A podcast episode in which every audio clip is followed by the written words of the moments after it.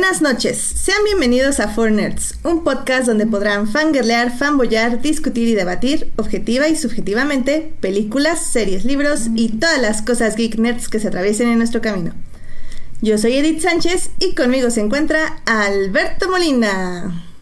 Muy buenas noches, ¿cómo estás? Pues yo estoy bien contento porque tenemos hoy un programa muy, muy interesante. Vamos a hablar de series que teníamos pendientes que ya habíamos dicho el programa pasado y aparte, pues vamos a hablar de algunos de los estrenos de esta semana en cines y obviamente pues las noticias, los clásicos momentos de la semana. Y pues hoy está bien padre porque hoy por primera vez unimos a dos ya de nuestros grandes invitados que hemos tenido en otros programas, pero nunca habían compartido espacio. Así que pues va estar padre y pues ya saben, está el chat abierto para sus comentarios y sus opiniones. Y pues yo muy feliz de que tengamos ahora este, esta nueva dupla con nosotros esta noche. Sí, sobre todo, ¿sabes qué, Alberto? Me di cuenta que estamos como uniendo nuestros invitados favoritos antes del fin de año, lo cual me parece súper bonito y súper de espíritu navideño.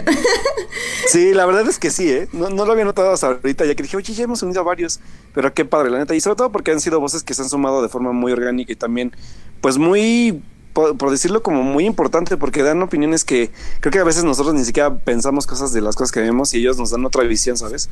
Entonces, eso uno, suma más al programa y me gusta mucho eso. Sí. Yo sé que todos somos tus favoritos, pero ¿quién es el favorito de Alberto? Ah, pues a ver, Alberto, ¿quién es tu favorito? Todos son mis favoritos, todos son mis favoritos. Yo no tengo favoritos en este programa porque todos aportan cosas muy bonitas, la verdad. Ah. Sí, no, no tengo favoritos. Choro. Aparte porque, ¿sabes qué? Porque, porque me gusta que cada quien hace un programa diferente, o sea, eso es lo que me late.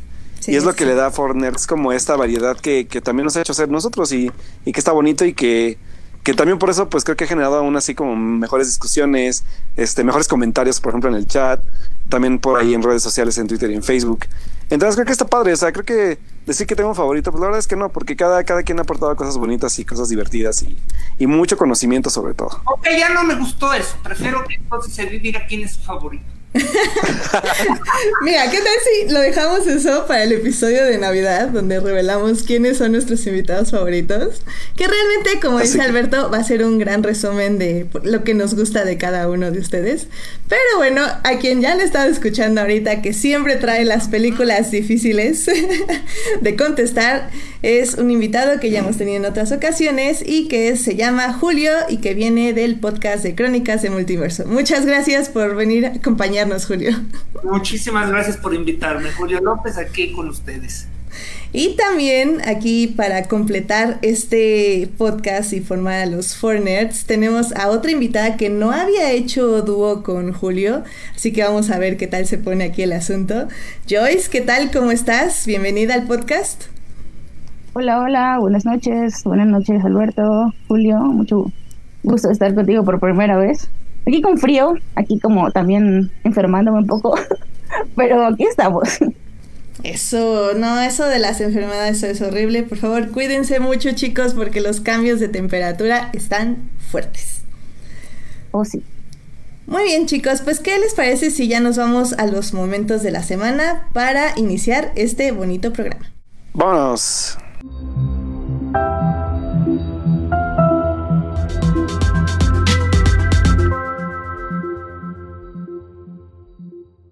Muy bien, pues empecemos con nuestros invitados. Eh, Joyce, ¿cuál fue tu momento de la semana? Pues mira, esta semana lo tuve algo difícil porque por razones personales estuve un tanto desconectada de noticias, pero justamente mi momento de la semana es un, es un momento personal que tú, por cierto, ya, ya lo viste. Y es a, mi, a mis primitos. ¡Ah, sí! amando, amando Shira. Y me mandaron un video porque aquí hice un pequeño sondeo de cómo iba con los niños esta serie. Y afortunadamente, a los, al menos en mi familia les encantó. Y estoy muy, muy feliz por eso. Sí, la verdad es que es un video donde definitivamente hay niños saltando y cantando el intro como debe de ser. Y sí, está muy bonito el video, Joyce. Es, que, es que es música ochentera, esos, esas cosas son básicamente, este, eh, eh, ¿cómo se llama? Una mezcla subliminal para hacerte bailar y cantar. Oh, sí. Sí, sí, sí. sí, sí, sí. Eh, quería comentar más a detalle, pero ahora que lleguemos al tema, si quieres, le comentamos más. Excelente. Lo, importante es que estaban como locos gritando tus primos, ¿no? Ya, ya, ya se habían puesto la peluca este, rubia y saltando por las ventanas. No, pues algo así, sí, saltando en la cama, sí.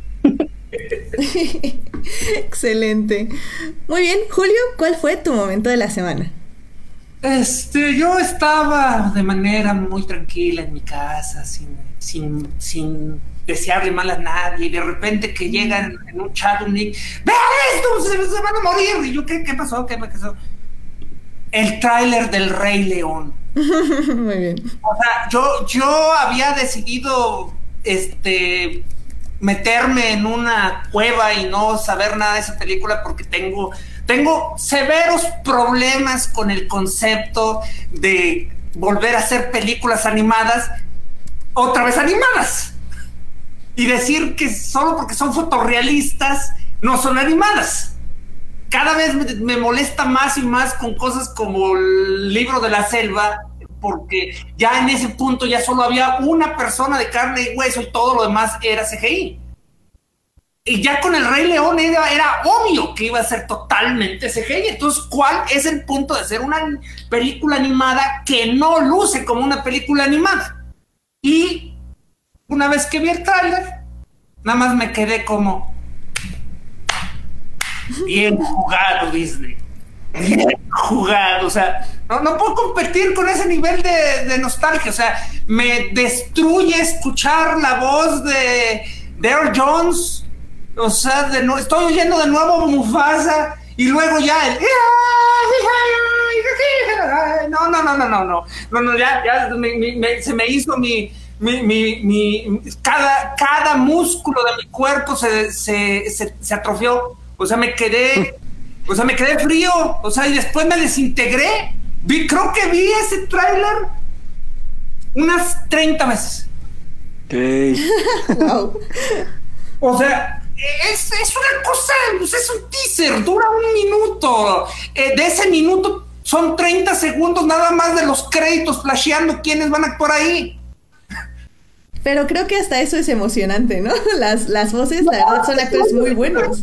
No, no, es que además de que los actores son de primer nivel, o sea, eh, ya cuando estás enganchado escuchando el primer coro del, del Círculo de la Vida, mientras sincronizan cada flashazo de nombre con los tambores. No, o sea, ya. Y sale Beyoncé, ¡pum! Y, sale, y con Air Jones, ¡pum! Eh, John Oliver, ¡pum! ¿Quién va a ser Tim? ¿Pumbas? Eh, ¿Seth Sí, ¿no? Seth Rogen y... Seth Rogen, sí. No me acuerdo de quién ser Timón. Y Danny Glover es Simba. Ah... Esperemos, que, sea mejor actor que. Bueno, de hecho decían que era lo mejor que, tenía solo. Y pues sí, ¿eh?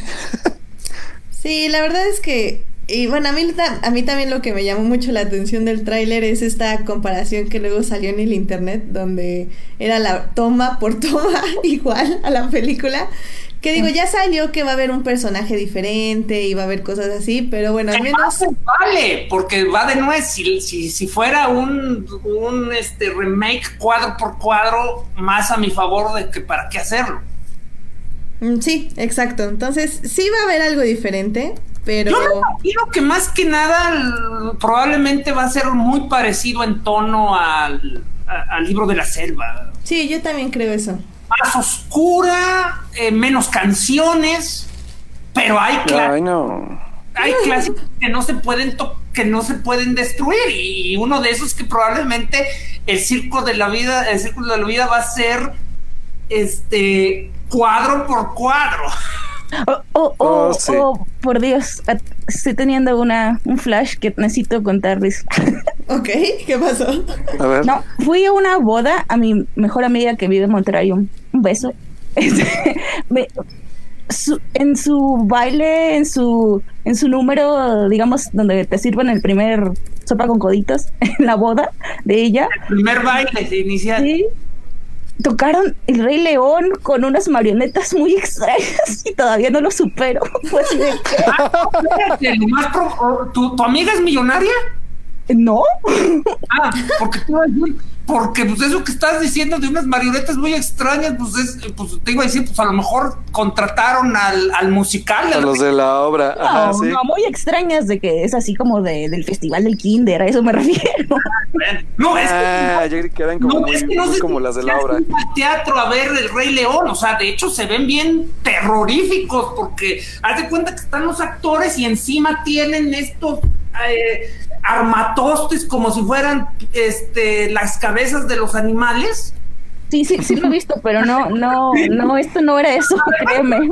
Era una cosa muy extraña y, y no- aún no tuve el valor de preguntarle qué onda con eso. Pero bueno, este. me refiero a que el poder nostalgia hasta en la boda se metió. ¿Y qué canción fue? Fueron ah, el ciclo de la vida y, y, y la de. Ay, ¿Cómo se llama en español? Ah, you- I just can't wait to be king. ¿Cómo se llama? Ah, ya no puedo esperar. O sea, o sea, o sea, en lugar de que hubiera sido esta noche es para amar, Sí, de hecho, esa no la cantaron. esta, esta fue muy raro. Muy, muy raro. No, pues qué chido. Definitivamente la nostalgia está- va a pegar con todo. Y está bien bonito porque, ¿La pusieron en el hotel? Ah. o sea, a ese, a ese, a ese, ah, cierto, buen, buen punto. A final de cuentas, ese grado de, de, de, de, de, ¿cómo decirlo? Como en el sub, en el, ¿cómo le decimos al, inconsciente inconsciente colectivo. cultu- colectivo? Sí. O sea, ¿qué tan, qué tan grabada está la película y también por eso fue tanto el efecto del tráiler, ¿eh? O sea, yo neta vi, literal, literal vi 1% de los comentarios que veía eran negativos. Todo lo demás fue gente que la verdad es que hizo bien su trabajo Disney con el tráiler y pegó en la nostalgia, es la verdad. Seguro que que, sea no buena la solo era mala Carlos como el la- negativo. Eh, ya Sí, sabían. posiblemente. ya sabían en lo que trabajaban. O sea, este, nada más ver, nada más ver lo que pasó con Aladdin. Aladdin no muestra absolutamente nada. Y nada Oh, más, sí.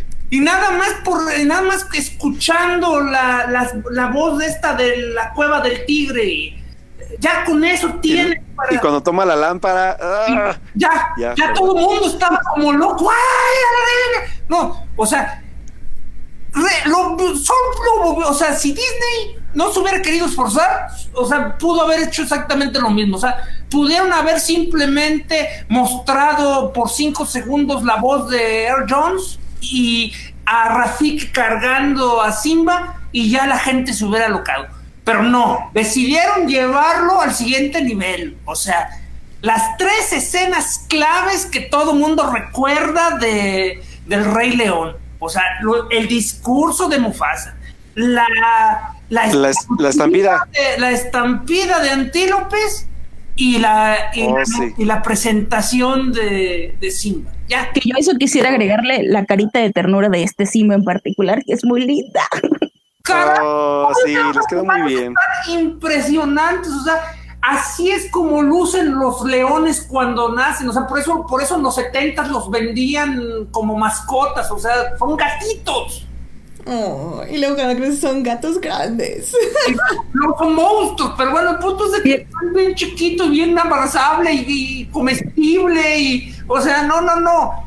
Y luego La luz de memes, la luz de memes con, con el gato de las personas. Y Rafik de verdad se ve como un viejito, o sea, ya no parece un este un mandril, ya parece una especie de viejito monesco, o sea, Ah, pero en fin, pues ya es.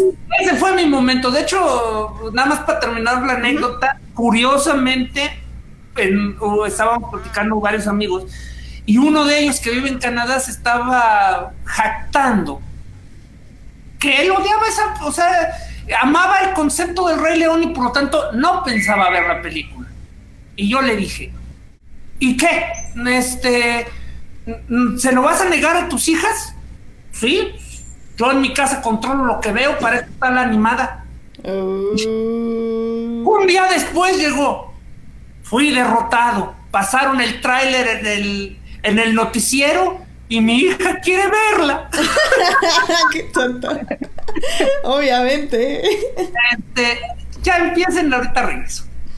Muy bien. Este, bueno, pues ese fue nuestro el momento de la semana de julio, junto con este definitivamente ya la reseña del tráiler del Rey León. Así que Alberto, ¿cuál fue tu momento de la semana? Pues qué chistoso porque ahorita igual hablando ya de Disney, pues igual el fin de semana pude volver a ver por, por su aniversario de estreno que fue el día de ayer, pues volvió a ver Aladdin otra vez, una de mis películas favoritas de Disney. Y que la verdad es que ya tenía rato de no verla y, fue bonito volverla como a revivir, sobre todo porque es una película importante para mí en lo personal, pero también es como pues de esta época del, del renacimiento de Disney en los 90 y que la verdad es que es chistoso porque es una película que, que, debo aceptar que en, en, animación sigue, sigue envejeciendo muy mal.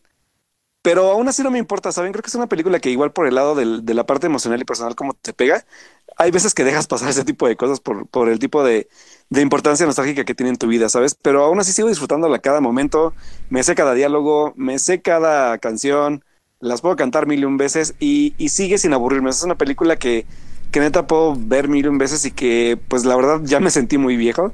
26 años de, de haberse estrenado, así fue como de, ups, creo que ya estoy viejo. Pero la verdad es que es, es una película que, que espero el live action simplemente por la nostalgia, más no porque crea que va a ser mejor, pero creo que Aladdin sí es el caso en el que creo que le vendría bien una como remozada o una readaptación. Primero porque obviamente la, la, película de live action supongo que va a ser una, una readaptación más del clásico animado, va a ser una readaptación de la obra de Broadway, porque por eso eligieron a Will Smith, porque el personaje del genio en la obra es un actor afroamericano. Mm, la verdad es que desconozco, o sea, la verdad es que no me acuerdo cuál sea el rango vocal de Will Smith, pero el rango vocal de la persona que, que empezó en las obras de Broadway con el genio, pues tiene un rango muy alto de voz. O sea, obviamente sí, sí estoy un poco preocupado por la parte musical, sobre todo porque, digo, no conocemos al, elegido como Aladdin. Eh, la chica esta, la de los Power Rangers, como Jasmine, pues no sé, desconozco cuál sea su rango vocal también. Pero pues aún así creo que sí es como interesante ver qué puede hacer Disney con una película que sí necesita un poco de, renovación en ese aspecto. Lo que sí no me acordaba cuando la volví a ver, que dije, ay, el fun fact de la película, es que eh, Aladdin es uno de los primeros trabajos de Pixar con Disney, y no sé si sabían eso. Toda la secuencia de la cueva y algunas otras como adicionales de la película todo ese CGI lo hizo Pixar antes de ser como el estudio animado que es ahora. Pues depende, estamos hablando. depende mucho de qué entiendas por este por Pixar. O sea, Pixar Cuando todavía Pixar ya estaba trabajando con Disney desde La Sirenita. Ellos crearon el el este el cómo se llama el el, barco. Eh, no, el software que sustituyó eh, eh, el coloreado a mano de celdas. Oh, yo eso no lo sabía. Porque yo creí que, bueno, en la parte sobre todo de CGI que usan en la, en la, en la, en la, ¿cómo se llama En la cueva, sí es como marcado, o sea, CGI por Pixar. Y, me llamó mucho la atención cuando lo vi hace como, apenas lo que descubrí hace como cinco años. Dije, oh, y que la verdad es que e, e, es, importante este, este dato porque obviamente pues ya desde los 90 ya sabía venir como este proyecto, ¿no? De, de, de, juntar a las dos compañías para hacer los proyectos que hacen ahora. Entonces Aladdin y ahora que lo menciona Julio que también La Sirenita, pues y supongo que también debe haber otros, ¿no, Julio? Otro, otro tipo de películas antes de esto. Desde La Sirenita, toda vez que es una película de Disney coloreada, se colorea a computadora y es el software este que crea Pixar. Este, y y de hecho, yo la verdad no estoy, no, no sabría, dudaría pues de si técnicamente eso no eh, animación de Pixar cuando todavía le pertenecía Apple. excepto a, a Disney, o sea, los, ah, los animadores, pues, eh, eh, las primeras, eh, los primeros pininos de CGI de Disney se encuentran en el Caldero Mágico y este y, y Policías y Ratones. Ah, cierto. O sea, solamente que puedo decir si estaban usando ya este a, a, Pixar antes de que se fuera John Lasseter y compañía a Pixar, o estaban usando a John Lasseter en Disney este... Eh, Para hacer la tecnología. Minos de la animación. Mm. Ah, habría que checar el dato. Yo la verdad es que mm, yo, yo me había quedado con que era como de los primeros ajís que hacían, pero estaría bueno, checar el dato. ¿eh? esto. Eh, Pixar era una empresa de Lucas, Lucas Films. De Lucas Este, eh, era, estaba diseñada específicamente para trabajar sus efectos especiales. Y muchos efectos especiales de Lucas son tan buenos, este, y también de sonido como Industrial Light and Magic, que usualmente le trabajan a otras empresas sin importar qué estudio sea. Entonces, este, yo, no sé si Disney contra, los subcontrataba para ese, ese tipo de fragmentos o en qué año este, se divorció George Lucas, porque George Lucas se divorcia y es cuando tiene que vender Pixar para pagarle a su esposa y no tener que dividir este, nada de Star Wars. Es cierto. Y, que al final de cuentas está, está, padre porque ya son como dices tú los pininos tal cual, ¿no? Entonces, habrá que, o sea, me interesa el tema porque es un tema que me interesa saber como desde cuándo empiezan a trabajar con ellos y porque Aladdin es como uno de los de, los que más recuerdo que son más, más evidentes, porque toda la, toda la parte de la de la, del colapso de la, de la Cueva de las Maravillas es totalmente CGI hasta que termina la secuencia. Entonces, el, se notaba demasiado. O sea, por ejemplo, tú sabes que es CGI cuando eh, el baile de la Bella y la Bestia. Claro.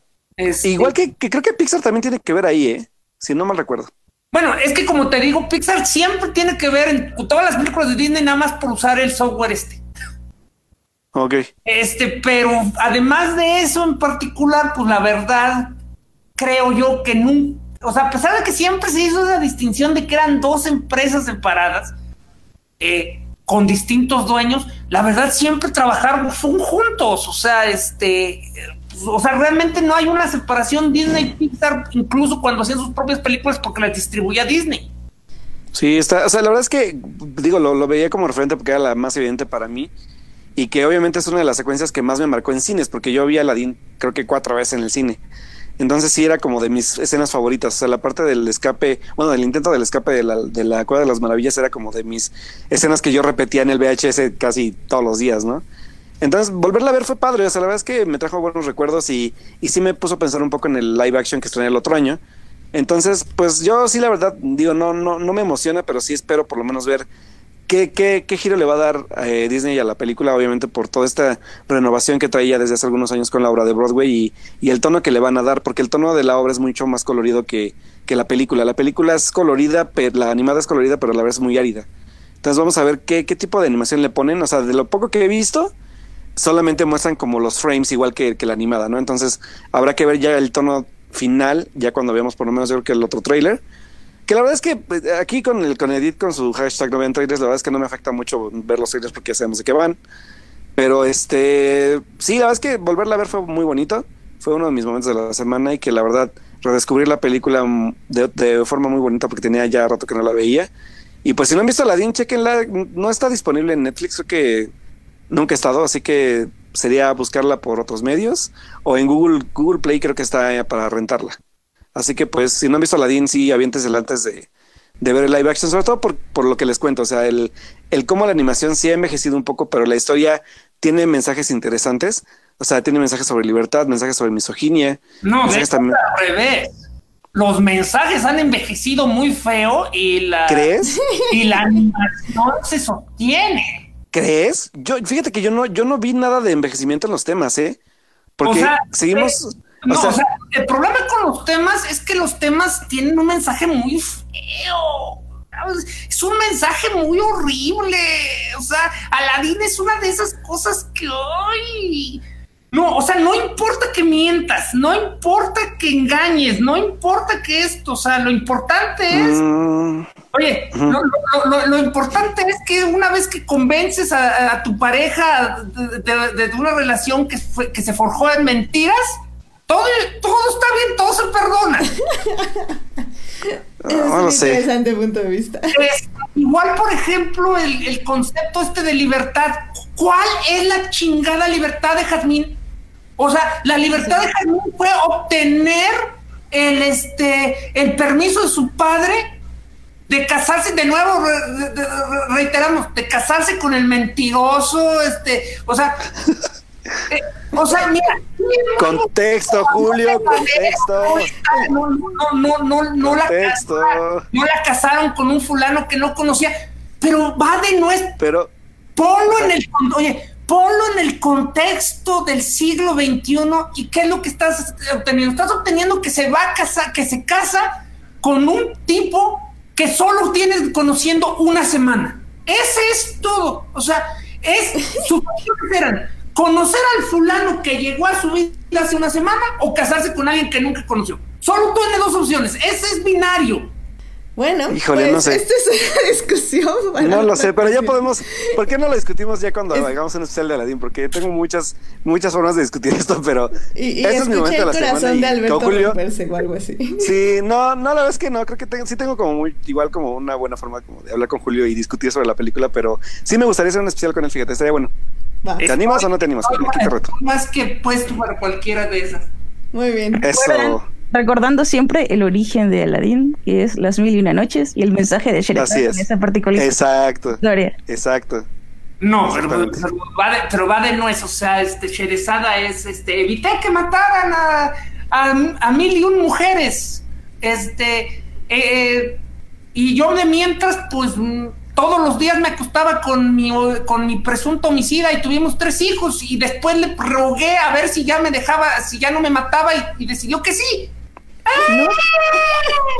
Pero es que eso nadie lo está negando. Bueno, yo al menos no lo estoy negando. Yo me refiero a que, la, historia en sí tiene un tiene un, una utilidad en ese momento para Sherezad.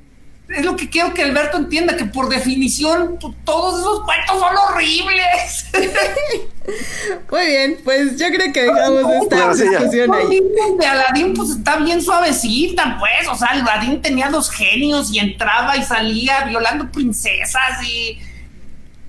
Sí, definitivamente la ah. historia original siempre es interesante, pero hay que dejarla para otra ocasión. si no, no vamos a hablar de Sabrina y no vamos a hablar de Sira. Y bueno, pues ya nada más para terminar los momentos de la semana rápidamente. Eh, ahorita que Alberto habló de Will Smith, eh, este Will Smith este fin de semana estuvo en la Fórmula 1 en Abu Dhabi y estuvo muy divertido porque, bueno, fue un poco triste porque este secuestraron, digo más bien, ¿cómo estuvo? Ah, fue la última carrera de Fórmula 1 del año. muy triste. Fue increíble, estuvo genial tiene que ver el secuestro? Ah, porque Will Smith secuestró a Hamilton.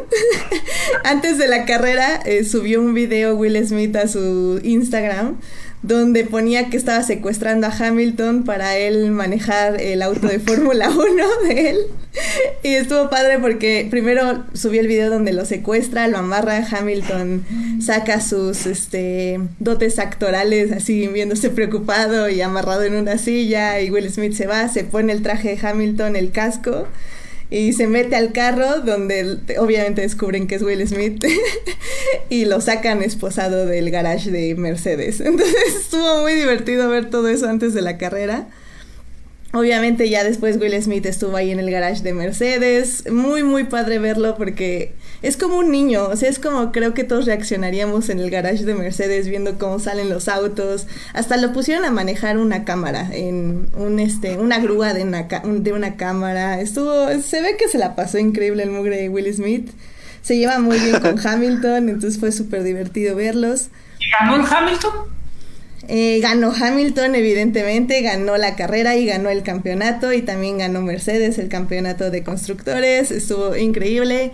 Eh, vimos lo inútil que inútiles que son los Marshalls porque hubo un accidente bastante aparatoso la primera vuelta de la carrera. Las primeras, dentro de las primeras cinco vueltas de la carrera, se volteó un carro, salió volando y dio varias vueltas antes de estrellarse con, con las, este, con la, pared. Ajá. Eh, fue muy aparatoso, afortunadamente el piloto estaba bien, lo malo es que el piloto estaba colgando y aparte ya se estaba incendiando el carro, mientras nosotros veíamos a los Marshalls correr como gallinas sin cabeza sin saber qué hacer y nos yo así como, no manches, ¿quién está a cargo ahí? oye, son, Marshalls, no bomberos. No, no, es que, bueno, eh, yo soy Marshall y Entonces platícanos tú cómo sacas de las llamas a los... no, es que tienes bomberos y lo peor es que yo vi quién era el bombero y el bombero se le olvidó su extintor, regresó por él, los extintores tenían las llaves, se vio cómo les quitaron las, las llaves de seguridad, o sea, estaba muy mal, o sea, un bombero ya tiene que estar listo con su extintor, saber dónde están las salidas los extintores aquí en México se les quitan las llaves de seguridad antes de la carrera para que justamente si los tienes que usar no se las necesites quitar. ¿Y eso, lo verifica el Marshal? Eso lo verifica el bombero y lo verifica el Chief Post Marshal, que es el jefe del puesto. Aparte no sabían por dónde salir los Marshals, por eso andaban corriendo como gallinas sin cabeza, porque no tenían sus salidas bien marcadas. ¿Eh? Les pagó de los Oscars por estar bobeando, según estaban tuiteando. Exacto, o sea, se veía que no, pues eran, no sabían, no sabían qué hacer, no habían planeado una, cómo eh, reaccionar ante un accidente, que es otra cosa que los marshals hacemos antes de la carrera, ver qué vamos a hacer si pasan diferentes escenarios. Eh, el bombero cuando llegó, primero llegaron los médicos y los médicos salen de pits, o sea, los médicos tardaron como 40 segundos en llegar. En ese momento ya todos ya tienen que, o sea, los marshals de puesto ya tenían que haber estado afuera apagando el fuego. O sea, fue increíble que, no, fue, fue una vergüenza, la verdad. Pero bueno. Pero no nadie. Bueno, pero aparte de eso, la verdad fue una gran carrera. No, no me dejaste en ascuas, o sea, o sea, no ocurrió nada grave, pues. Ah, no, no, no, no, el, el piloto dijo que estaba, col eh, sus palabras fueron, estoy colgando como una vaca y hay fuego aquí adentro. y digo, no es tan preocupante porque los trajes de los pilotos aguantan hasta un minuto y medio de fuego directo. Ah. Entonces, realmente en ese aspecto... como una vaca. Sí, así dijo, estoy colgando como una vaca y hay fuego aquí adentro. Y todo así como, ¡ah! ¿En el gancho del carnicero? Es que el, el, auto quedó volteado, entonces él no podía salir, porque tenían que voltearlo un poquito más como para que quedara como en 90 grados y pudiera salir. Y es que como no tienen puertas esos autos. Ajá, no tiene que salir por arriba y pues estaba de cabeza, entonces no podía salir del auto. Muy específico eso de la vaca, a lo mejor es granjero. Tal vez, tal vez, probablemente. Pero no, el piloto estuvo bien. Eh, voltearon mal el carro, por cierto, también, los Marshalls. Pero afortunadamente, como no estaba lesionado, no se lesionó más. Eh, salió por sus propias manos y pues ya luego ya sacaron el auto como cinco vueltas después, lo cual también fue otra eternidad. Pero pero está bien el piloto y pues todo transcurrió con tranquilidad hasta eso. Y cuando pasan esos accidentes, los coches tienen que reducir su velocidad como si fuera sí. De hecho, salió un safety car, que es cuando el carro de seguridad sale para que todos los carros reduzcan la velocidad y nadie puede rebasar. Todos tienen que ir atrás de ese auto. De auto. Ah, eso al menos sí lo hicieron bien. Sí, sí, sí, eso lo hace torre de control, entonces todos tienen que obedecer, básicamente. Ah, eso no lo hacen los marshals de Abu Dhabi. Ah, sí, entonces estos también fue la última carrera también de Alonso, de Fernando Alonso. Eh, estuvo hubo un momento muy bonito donde Hamilton y Vettel escoltaron a Alonso en su última vuelta.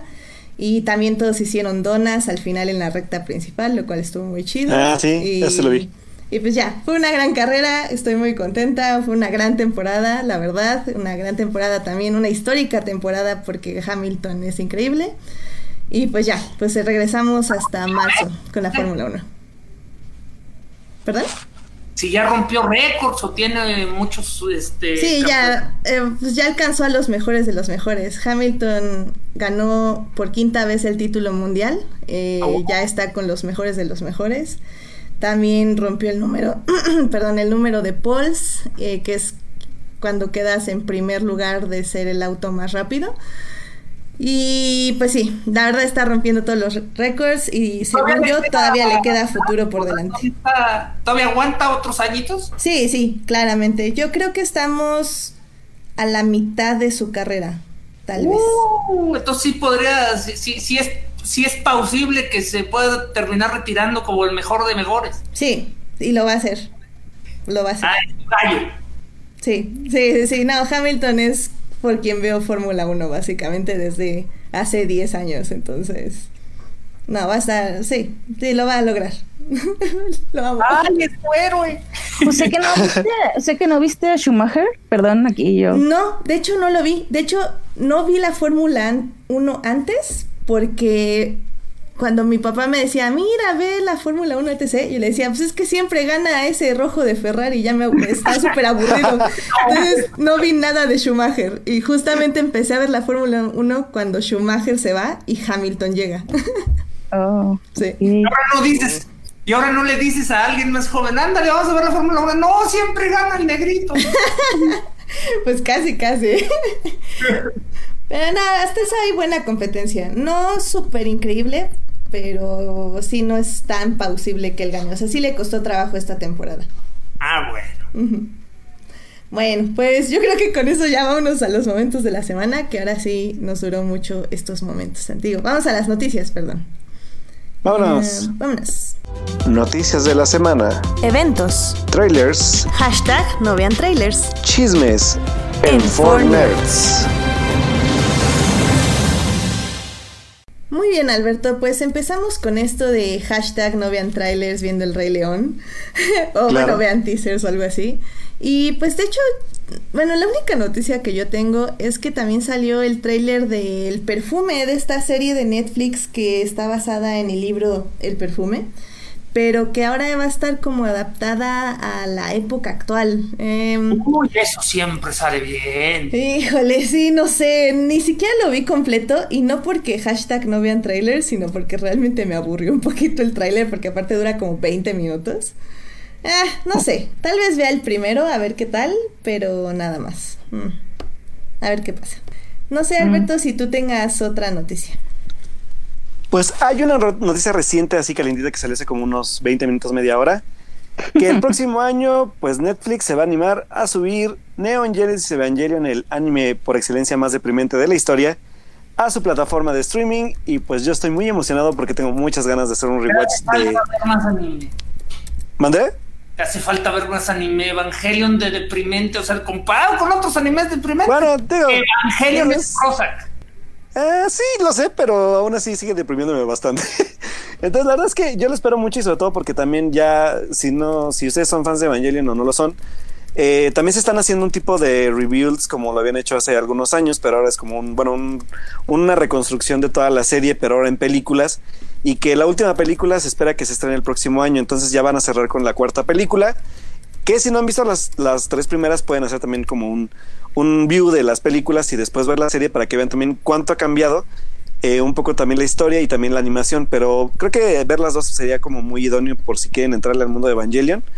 Es un mundo muy, muy, muy, muy, no difícil de, de acceder, pero sí es como, como un poco pesado y a la vez también tiene sus momentos divertidos y a la vez tiene como momentos muy fuertes pero que si no la han visto en serio, tienen que verla, porque es una del, por lo menos para mí sí es una de las series que marcó mi, mis inicios en el, en el mundo del anime, ya más allá de series como tradicionales, como, como Dragon Ball, como, no sé, como, como Ranma, como muchas cosas que yo veía pues solamente porque eran cinco, ¿no? Entonces Evangelion, pues sí llega a mi vida en una etapa como medio emo también, que es en la preparatoria. Entonces, pues, digo, a penitas, es como dicen, este, chillón el niño y le dan por qué llorar, entonces, pues, pues la verdad es que fue un, buen descubrimiento y que me da gusto que, la que se hayan animado a subirla y sobre todo pues para ver si tiene algún tipo de resurgimiento pues en el fandom, ¿no? Entonces va a estar interesante ver qué opina la gente de Evangelion y pues ahí va a estar, el próximo año ya, ahorita les pasamos la fecha ahí en este, les dejamos la fecha en la página para que vean ya cuando se estrena y pues ya, esa es como mi noticia de reciente salida, reciente calientita. Ah, no sé, Evangelion, yo no me acuerdo de nada, así que... Eh. ¿Puedes volverla a ver? ¿Por qué no? No lo hagas, Edith, hay cosas mejores en el Sí, la verdad que sí. Ah. pero ya nos contarás. Espero el apoyo de Joyce, pero creo que me va a decir que no. Este, Espero mira, el apoyo de Joyce. Hace mucho tiempo que la vi y la verdad tampoco me acuerdo, no tengo una posición. de Evangelio, mejor ve Serial Experiments Lane. Mm, no escuché bien, pero este, no, no tengo una posición con respecto a Evangelion, solo que igual que Edith la vi cuando todos los niños de mi secundaria decían que era cool y no me acuerdo de casi nada. Haces bien cerebro protegiéndote. ya, gracias, cerebro. Pues ya una se lo que yo le decía a. Alberto es que si, que si se quiere sentir emo y, y, y- y ¿cómo se llama? Y, y- y profundo y filosófico, pues que mejor vea Lane, Serial Experiment Lane. Va, la voy a ver también, para que no digan que no, no soy, no soy cerrado en esto. Me gustaría también ver, pero también quiero ver Evangelion otra vez. Tiene mucho que no la veo. Y aparte Evangelion es muy rápida, o sea, son 20 capítulos de 20, 25 minutos, entonces también no sé, no se van a tardar mucho en verla. Me gusta Así que, mucho el pues, intro, me. Pero si sirve de algo. Uy, el intro y el No final. le gusta el intro, pues eso es lo único que salva la serie. Oh, ya, suficiente. ¿Eh? Oye, como dice el meme, cuando inicia la canción, o sea, y, ves a, y ves cómo se llama, y ves ángeles cayendo de manera apocalíptica, y ya cuando, y, ya cuando está, y ya cuando entra la parte tecno, y ves a Jesús haciendo break dance, o sea, o sea, es una canción particularmente bailable, tiene mucho ritmo. Sí, eso sí. La verdad es que sí. De hecho, hay, por ahí hay un meme que les voy a dejar en la página que, que hicieron un- un- una superposición de audio con el video de de, ay, de este grupo del LMFAO, que es este grupo como de, de electrónica pop y que tiene el mismo tempo que una de sus canciones más famosas, así que se los voy a dejar ahí también para que se vean un rato porque fue muy Por favor, ¿me lo puedes pasar? Porque yo, porque tiene, tiene, tiene como seis meses que lo estoy buscando y como no conozco a ese grupo, la, la perdí. O sea, lo vi en Facebook y lo perdí. O sea, Te- sí, sí, te, te- te lo paso porque es buenísimo. O sea, el, el Sí, tempo es el mismo y lo bailan bien divertido. cada beat eh, entra al mismo tiempo que, que, la, que la de Evangelion. Sí, es muy, muy chistoso. Sí, te lo paso. Ahí te, igual te, lo- te lo paso ahorita por el, por el chat y ya te lo, te lo también se los dejamos en la página para que lo puedan ver los que nos escuchan ahorita. Pero bueno, me emociona Evangelion. ¿Qué más puedo decir? Muy bien. Está Mm, ¿Tienes alguna otra noticia, Alberto? Porque me quedé sin noticias yo. ¿Cómo Hay crees? A ver, de ser el Día de Gracias gringo, entonces, pues es, es semana de noticias lentas. Sí, ¿verdad? Sí, ¿por qué también. no? Nada más puro tráiler y ya. Bueno, también creo que, ah, como andando ya rápido, porque ya hemos abordado bastante el tema de, de Roma, se- este, seguimos teniendo como, como un aumento de, de salas en, en el país y, y está, está muy interesante porque me quejaba el otro día en el programa, sí, un poco del, de la distribución de la película, pero el, el giro que tomó el, el aspecto de distribución en, en México, la verdad es que me está agradando bastante. Y sobre todo que es como, como esta apuesta por parte tanto de Cine Caníbal como por parte de, de Cuarón y su idea, supongo. Y no sé qué tanto tenga que ver Netflix. Digo, ya, ya se veía venir un poco por, por la parte de, la- de las proyecciones en cines. ¿Quién terminó cediendo?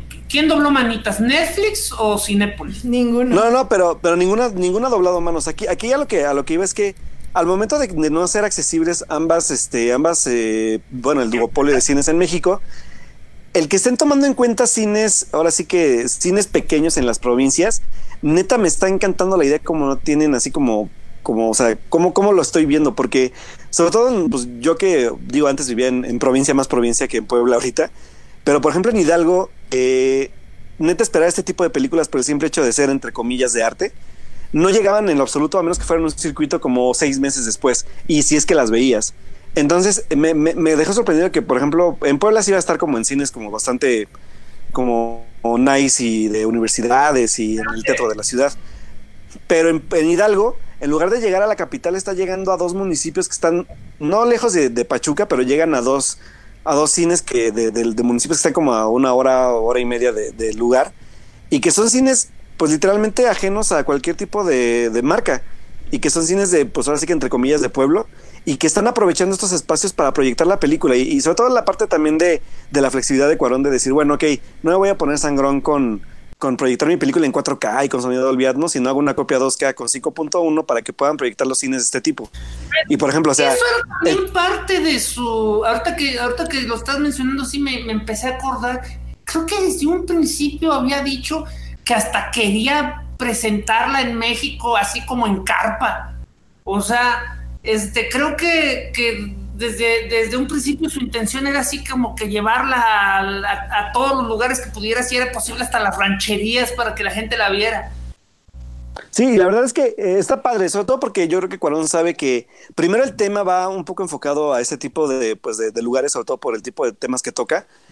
Y segundo, también tiene, a mí lo que me llama mucho la atención es la parte como de, de, cómo está rompiendo el modelo de negocio, ¿saben? Porque ahorita la verdad es que hay que ser honestos, la, la forma en que eh, la revieta de, de Cinemex y de Cinepolis que, que, deben estar haciendo debe ser interesante, sobre todo porque primero no es un cine, o sea, son cines ajenos a ellos, y segunda porque el modelo de distribución en serie es lo que está buscando Netflix hacer, o sea, darles una patada bastante interesante en el trasero y demostrar que también pueden distribuirse películas de otro, de otro modo. Obviamente, pues es Cuarón y, Lo que pasa es de que... Yo digo que sí. No, mira, ¿sabes qué? Es un ejemplo. O sea, hay que ser claro. Al pan, pan, al vino, vino. O sea, Netflix quiere el pastel y comérselo. O sea, Netflix quiere las exclusividades que da el modelo este, eh, de, de stream y pues está bien, o sea, que se transmita en internet, adelante. Si ellos quieren pagarle a los mejores directores este, para tener sus obras en exclusiva, bien por ellos. Así funciona el capitalismo. Pero, pero, Netflix también quiere el prestigio de recibir premios. Y para recibir premios, tienen que transmitirse en cine. Entonces, muy convenientemente, muy este, forzando y traicionando, y traicionando lo que se supone debería ser Netflix. Ah, fíjate que sí, somos exclusivos del Internet, pero nada más por una ocasión y para estos proyectos en particular, para que nos tomen en cuenta para los Óscares, esto los vamos a los vamos a exhibir en este en salas de cine para que puedan participar. Y entonces yo me pregunto, si su prioridad son las salas de cine para los premios, tiene sentido que si Netflix está siendo avara y codiciosa de que nada más vamos a transmitir el mínimo suficiente para que nos tomen en cuenta para los premios y de ahí eh, se acaba se acaba la, la, la, la, ¿cómo se llama? la proyección porque aquí en México donde obviamente no los van a tomar en cuenta para ningún premio no, no les importa porque de nuevo ya siendo justos, la, razón, ya si Cuarón también quiere un, un Ariel o una diosa de plata, lo va a hacer nada más por esas, por eso, eh, o sea, se pagó solo esas proyecciones en los cines, en los cines de barrio, o sea, no, no es ah. nada más por el valor de su, de su corazón o de que realmente haya dinero ahí. Te voy, a, te voy a tener tantito porque hay algo que sí va a ser un dato que, que en la parte que dices, sí lo entiendo totalmente, pero te voy a decir algo, y, te voy a decir por qué no es por los premios. Puede, puede que los premios sean un aliciente para, para, para el modelo, para cambiar el modelo de negocio, porque yo lo estoy viendo así. Pero la verdad es que Netflix y. No, es que no es por el modelo de negocio. Es que, es que es lo único, es que eh, recuerda esto. Los premios son artículos de vanidad. Te, voy a refutar aquí un dato, déjame tanto acabar porque, eh, eh, o sea, me parece sí, sí, o sea, aceptable la parte de los premios, estoy totalmente de acuerdo, pero ahí te va el dato.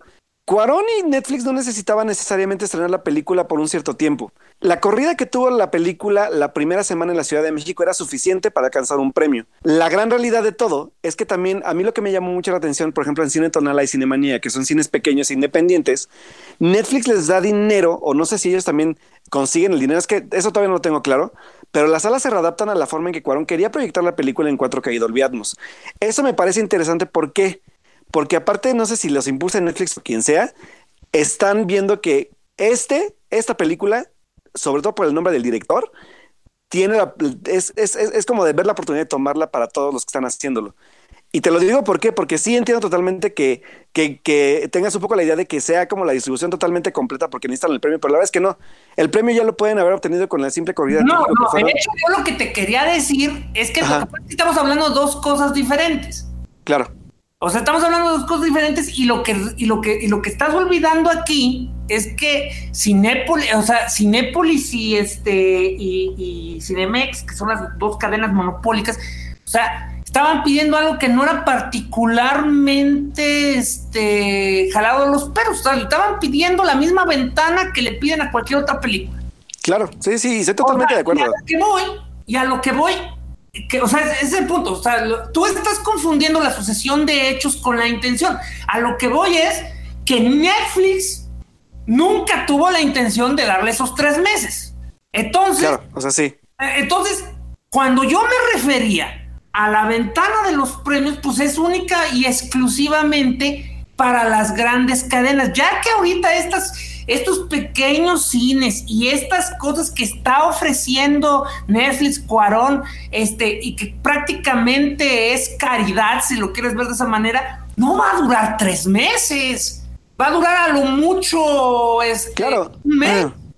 Sí, no, y claro, y, las proyecciones de hecho son limitadas, o sea, las proyecciones son de una semana, pero, va, o sea, esta, porque es interesante por dos cosas. Por una, porque obviamente el ruido que ha generado la película está obligando a la gente, sí, o bueno, no obligando, pero invitando a la gente de forma muy, muy interesante en la parte de la publicidad, a ir a ver la película, pero a sabiendas que no la tienen de forma accesible, ¿sabes? Ese, ese mensaje me parece muy interesante. Yo la verdad creo que eso es algo que solo atrae a la élite este, intelectual.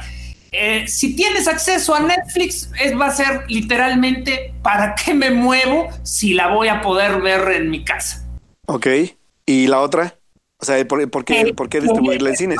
Que es precisamente la razón. Fíjate, yo, yo lo discutía la semana pasada precisamente con Héctor de Crónicas del Multiverso. O sea, eh, desde esa perspectiva uno podría entender lo, lo, por qué Cinemex, por qué Cinepolis se sienten, o sea, porque no es justo competir con, con este con Netflix, porque pues, quién va a ir a ver la película si la puedes ver en tu casa.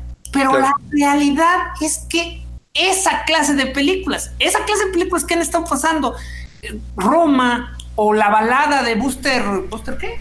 Buster um, sí, no, no, la, la, de los Cohen, ajá.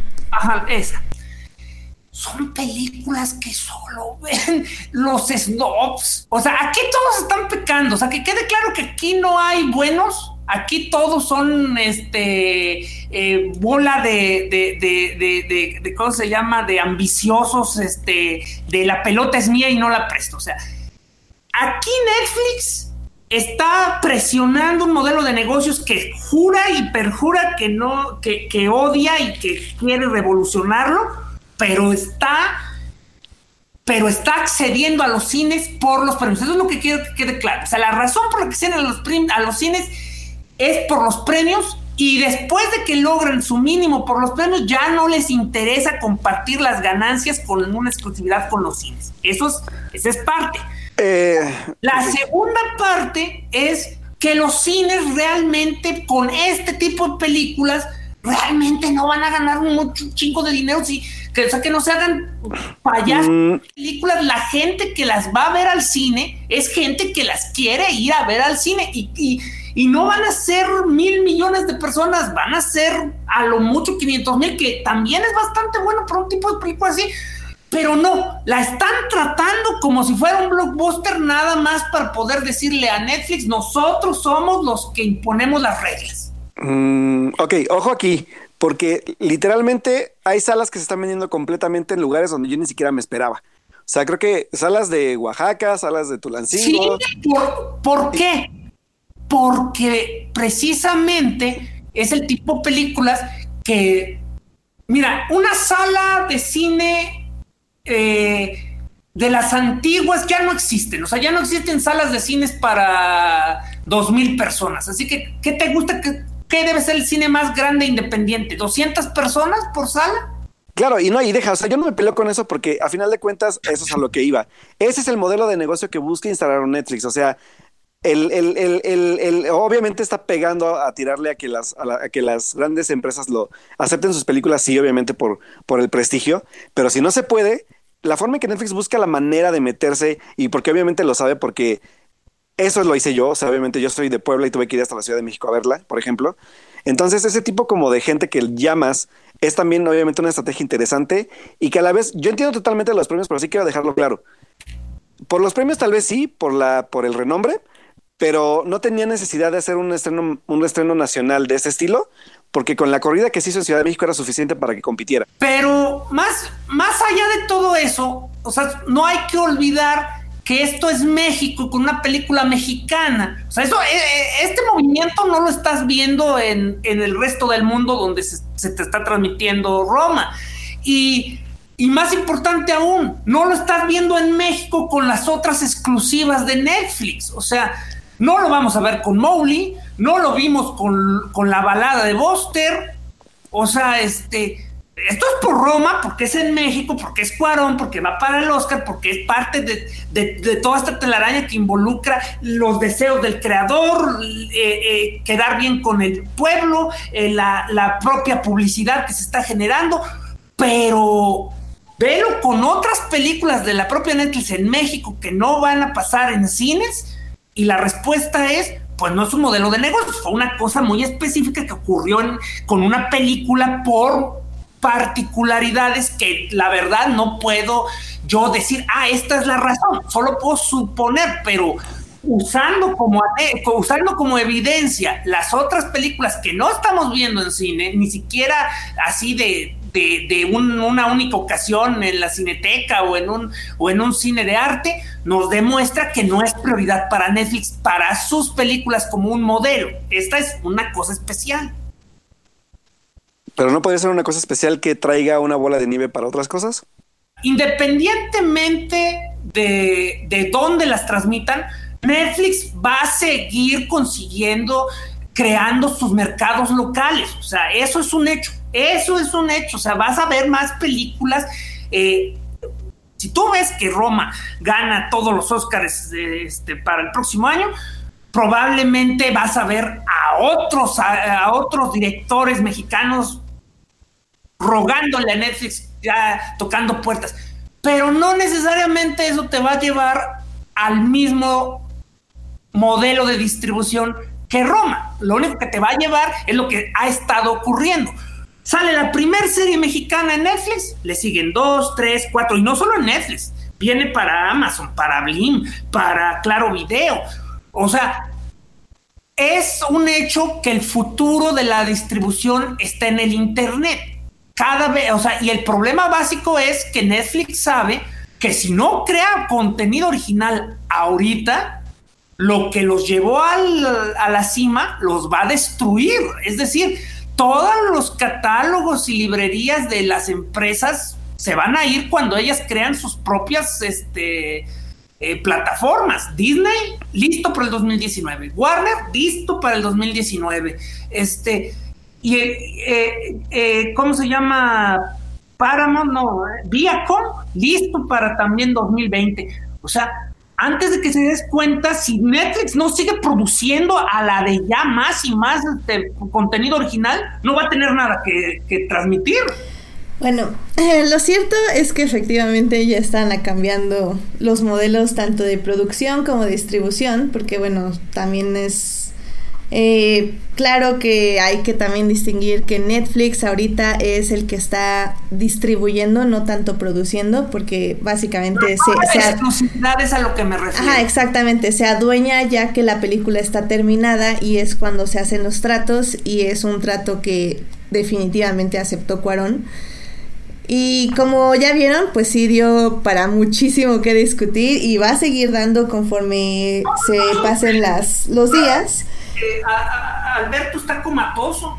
no, no, no, es que ya, ya hay que seguir porque ya el público ya nos está preguntando sobre los otros dos temas y de hecho también se armó algo interesante en el chat sobre la distribución de copias digitales y cómo ahora se maneja.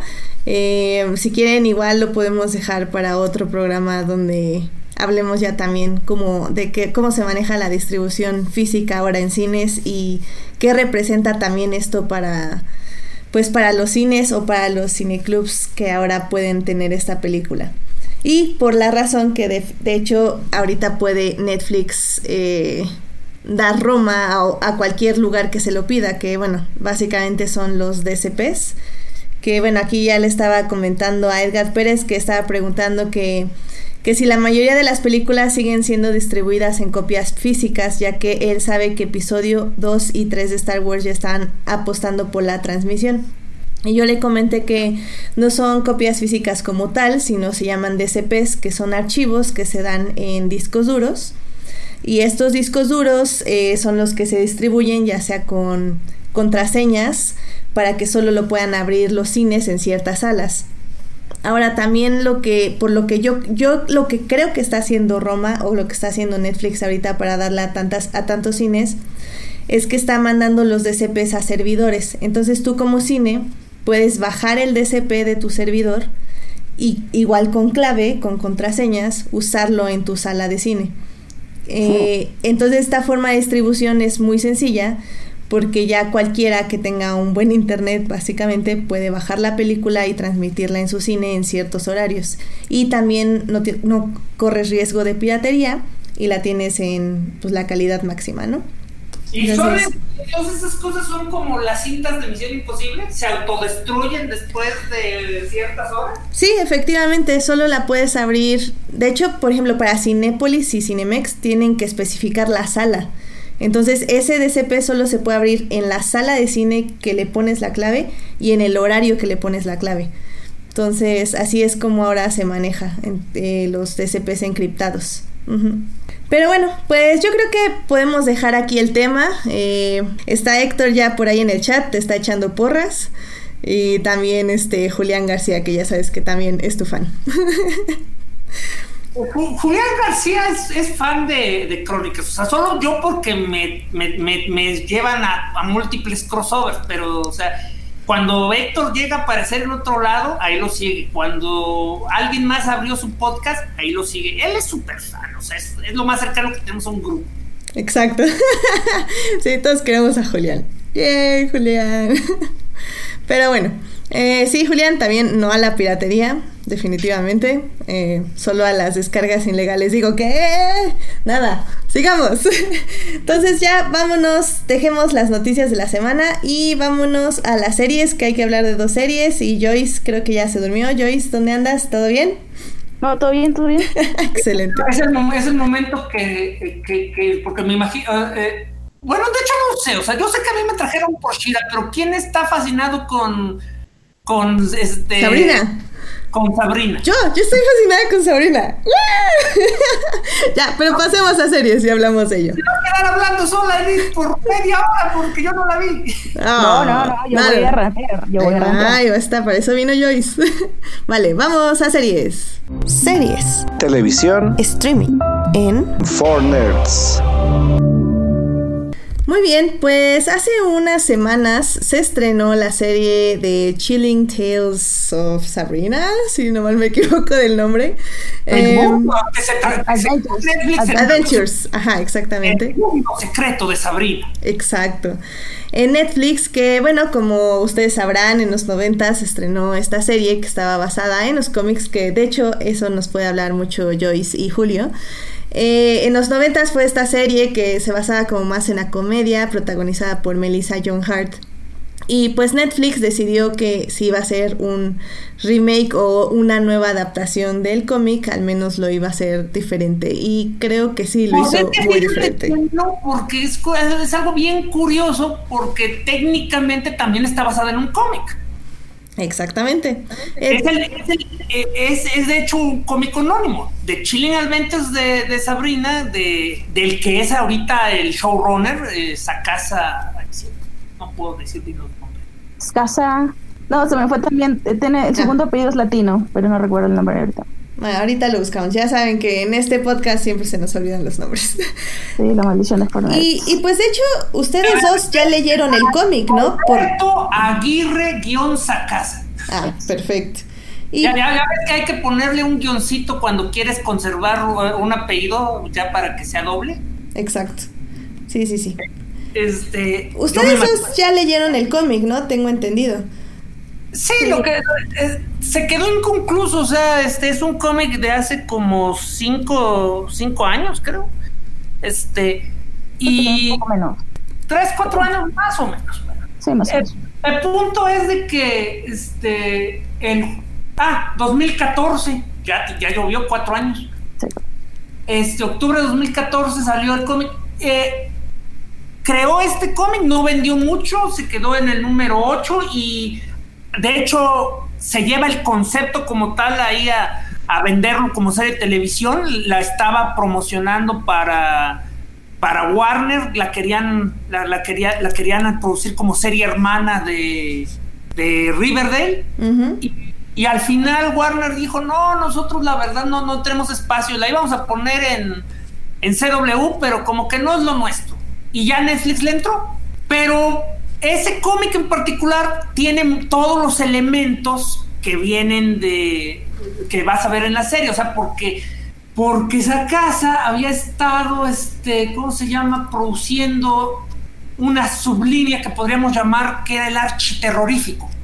O sea, empezaron con, eh, con Afterlife Archie, o sea, que era básicamente el apocalipsis zombies en Riverdale. Y, y, de hecho, varios cómics de ahí todavía continúan. O sea, eh, Torombolo Hombre Lobo, este. Eh, Betty Vampiro. Es, ah, no, es Verónica Vampiro. Vampirónica se llama. O sea, y son cosas serias, o sea, nada de comedia, nada paródico, es muerte, destrucción y esto. Y entonces, pues cuando crea Sabrina eh, las aventuras escalofriantes, pues viene esta idea de, bueno, pues son brujas, entonces vamos a involucrar a Satanás y a y, este y, cómo se llama y, las repercusiones este de la, de la brujería.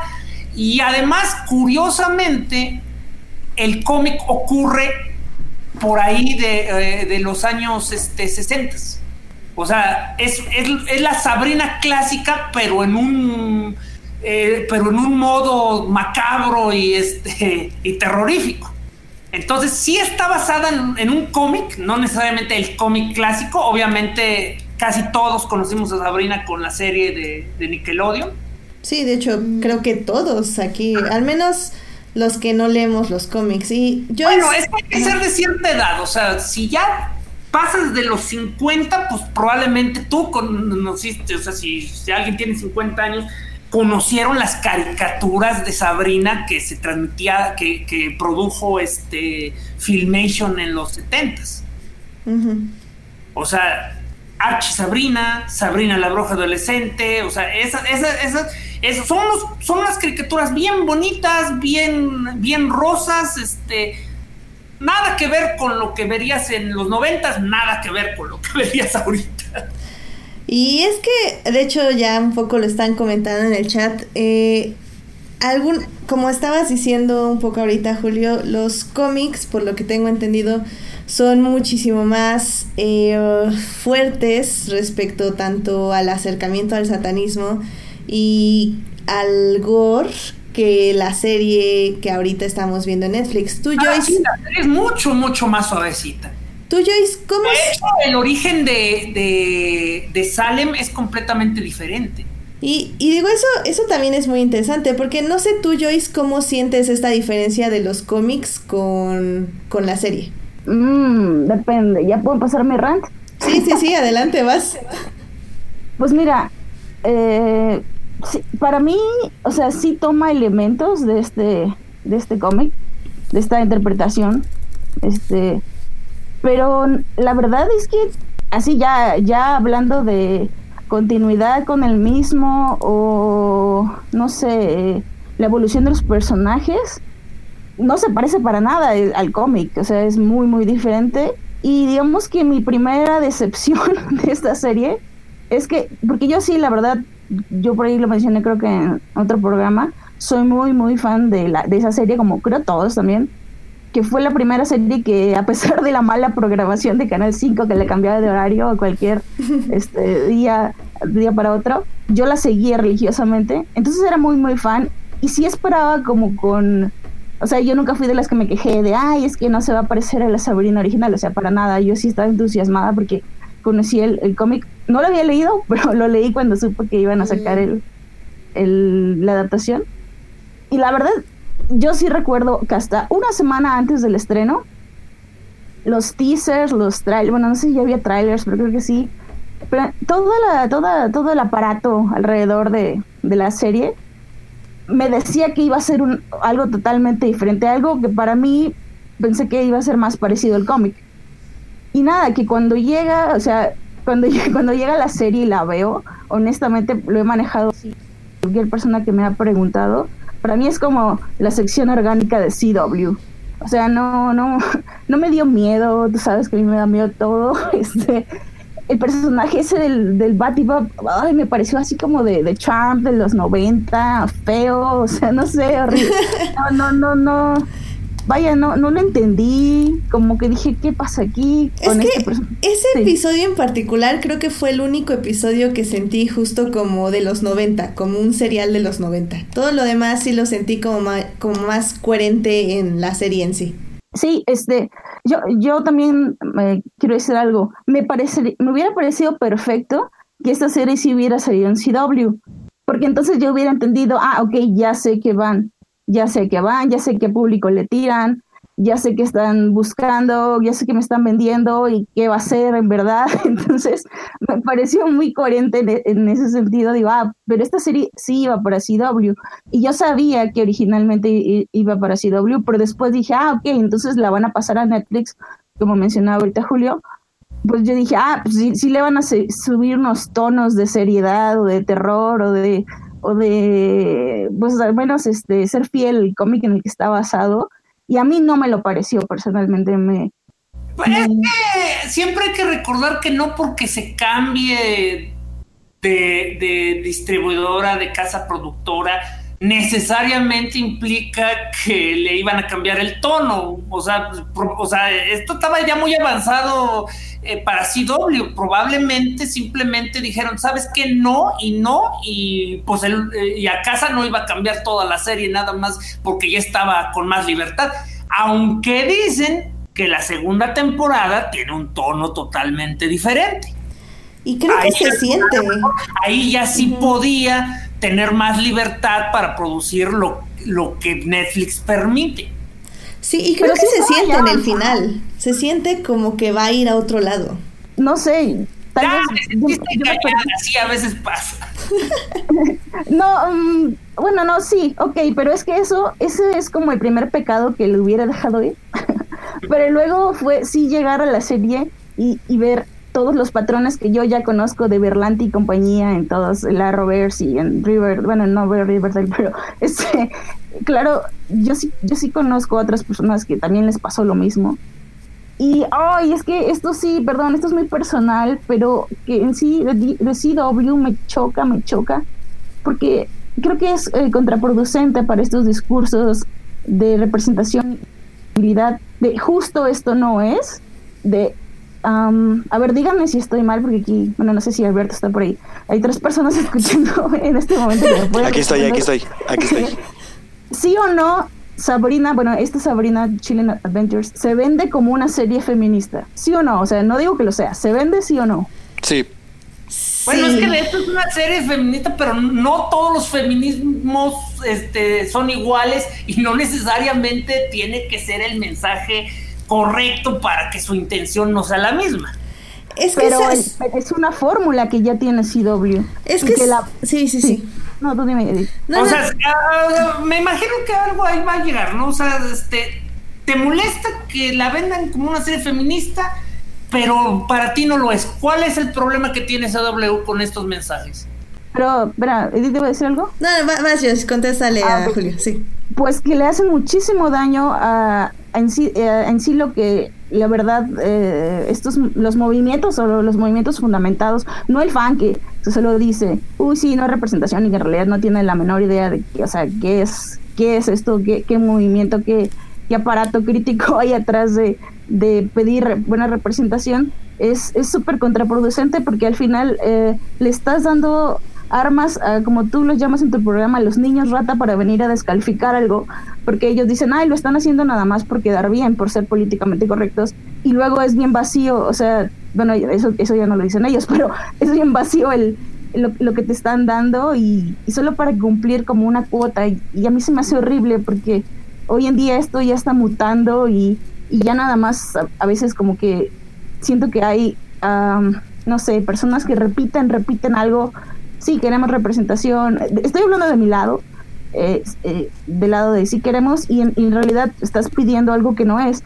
Obviamente hay muchísimos tipos de, de feminismos, pero ninguno, ninguno que yo conozca um, va a decir que Sabrina es una serie feminista. Bueno, mira, yo, este, como toda la vida, siempre le digo, les digo allá en, el podcast mío, este, no hay nada mejor que un hombre explicándole a alguien que es el feminismo, ¿verdad? Así que voy a saltarme ese, ese tren para decir todos los, este, las, mm, la gente mm, de, de, reseñas le alabaron un feminismo que no, como no la vi, y no me voy, y no, y no voy a discutir con que no le veo un feminismo teniendo más, más galleta que yo, pero solo, solo puedo decir que desde una perspectiva de un tercero, la serie como tal no solo se vendió, se la compraron, o sea, eh, Claro.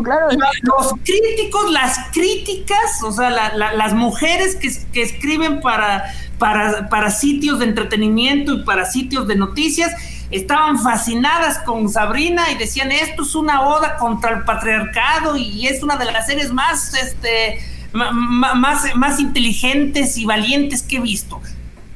Yo no sé si tengan o no razón, pero solo quiero, pues, este... Eh, puntualizar que sí es como que una opinión generalizada, que la serie sí logró darle al clavo al feminismo. Yo creo que es, es complicado, porque por ejemplo, a mí, a mí sí me gustó la serie. O sea, yo entiendo lo que está diciendo Joyce, porque sí, sí lo veo y, y, lo, sabe, lo sé porque lo hemos discutido con ella en varios programas, sobre todo hablando de CW, hablando de Supergirl y de todo lo demás. Pero a mí me llamó la atención algo de Sabrina. Sí, obviamente es una serie, eh, como dice Joyce, CW, en el aspecto de que está dirigida para teens, es decir, para adolescentes. Es un drama al final del día, es una historia bastante sencilla donde, como ahorita estaban diciendo en el chat, eh, que por ejemplo a Edgar Pérez le molestó que no que el satanismo no fuera como bien representado. A mí me parece que, está bien. Satanismo o sea solo existen dos clases de satanismo. El satanismo de fantasía que, que, involucra fuego, destrucción y almas este, y, y almas pervirtiéndose, y el, y, el satanismo de verdad, que son básicamente hippies, este, eh, eh, hippies irónicos. Exacto, entonces a mí la manera en que se usa este tipo de satanismo en, en, la serie me parece bien, me parece que funciona para la parte cómica poco realista que es la serie, porque ese es el universo, o sea, en el universo ese tipo de satanismo funciona. Ahora, en el aspecto del feminismo en la serie, a mí me parece que es muy correcto el uso de este tipo de feminismo, porque no es un feminismo real, es un feminismo que está, que está bajo el yugo, o sea, que parece feminismo, pero realmente no lo es. Y lo vemos al final de la serie, digo, spoilers para quienes no la hayan visto. No es un gran spoiler, no se preocupen, van a disfrutar la serie aún así. Pero al final nos dice claramente que los hombres dentro de el aquelarre de Sabrina, el brujo, el sumo sacerdote, básicamente está imponiendo un patriarcado dentro de este aquelarre. Está imponiendo que el hombre sea lo que importa. Y esto es lo que vemos durante toda la serie. Durante toda la serie Sabrina está tratando de combatir esta opresión, sea ella o no una aliada a esta opresión.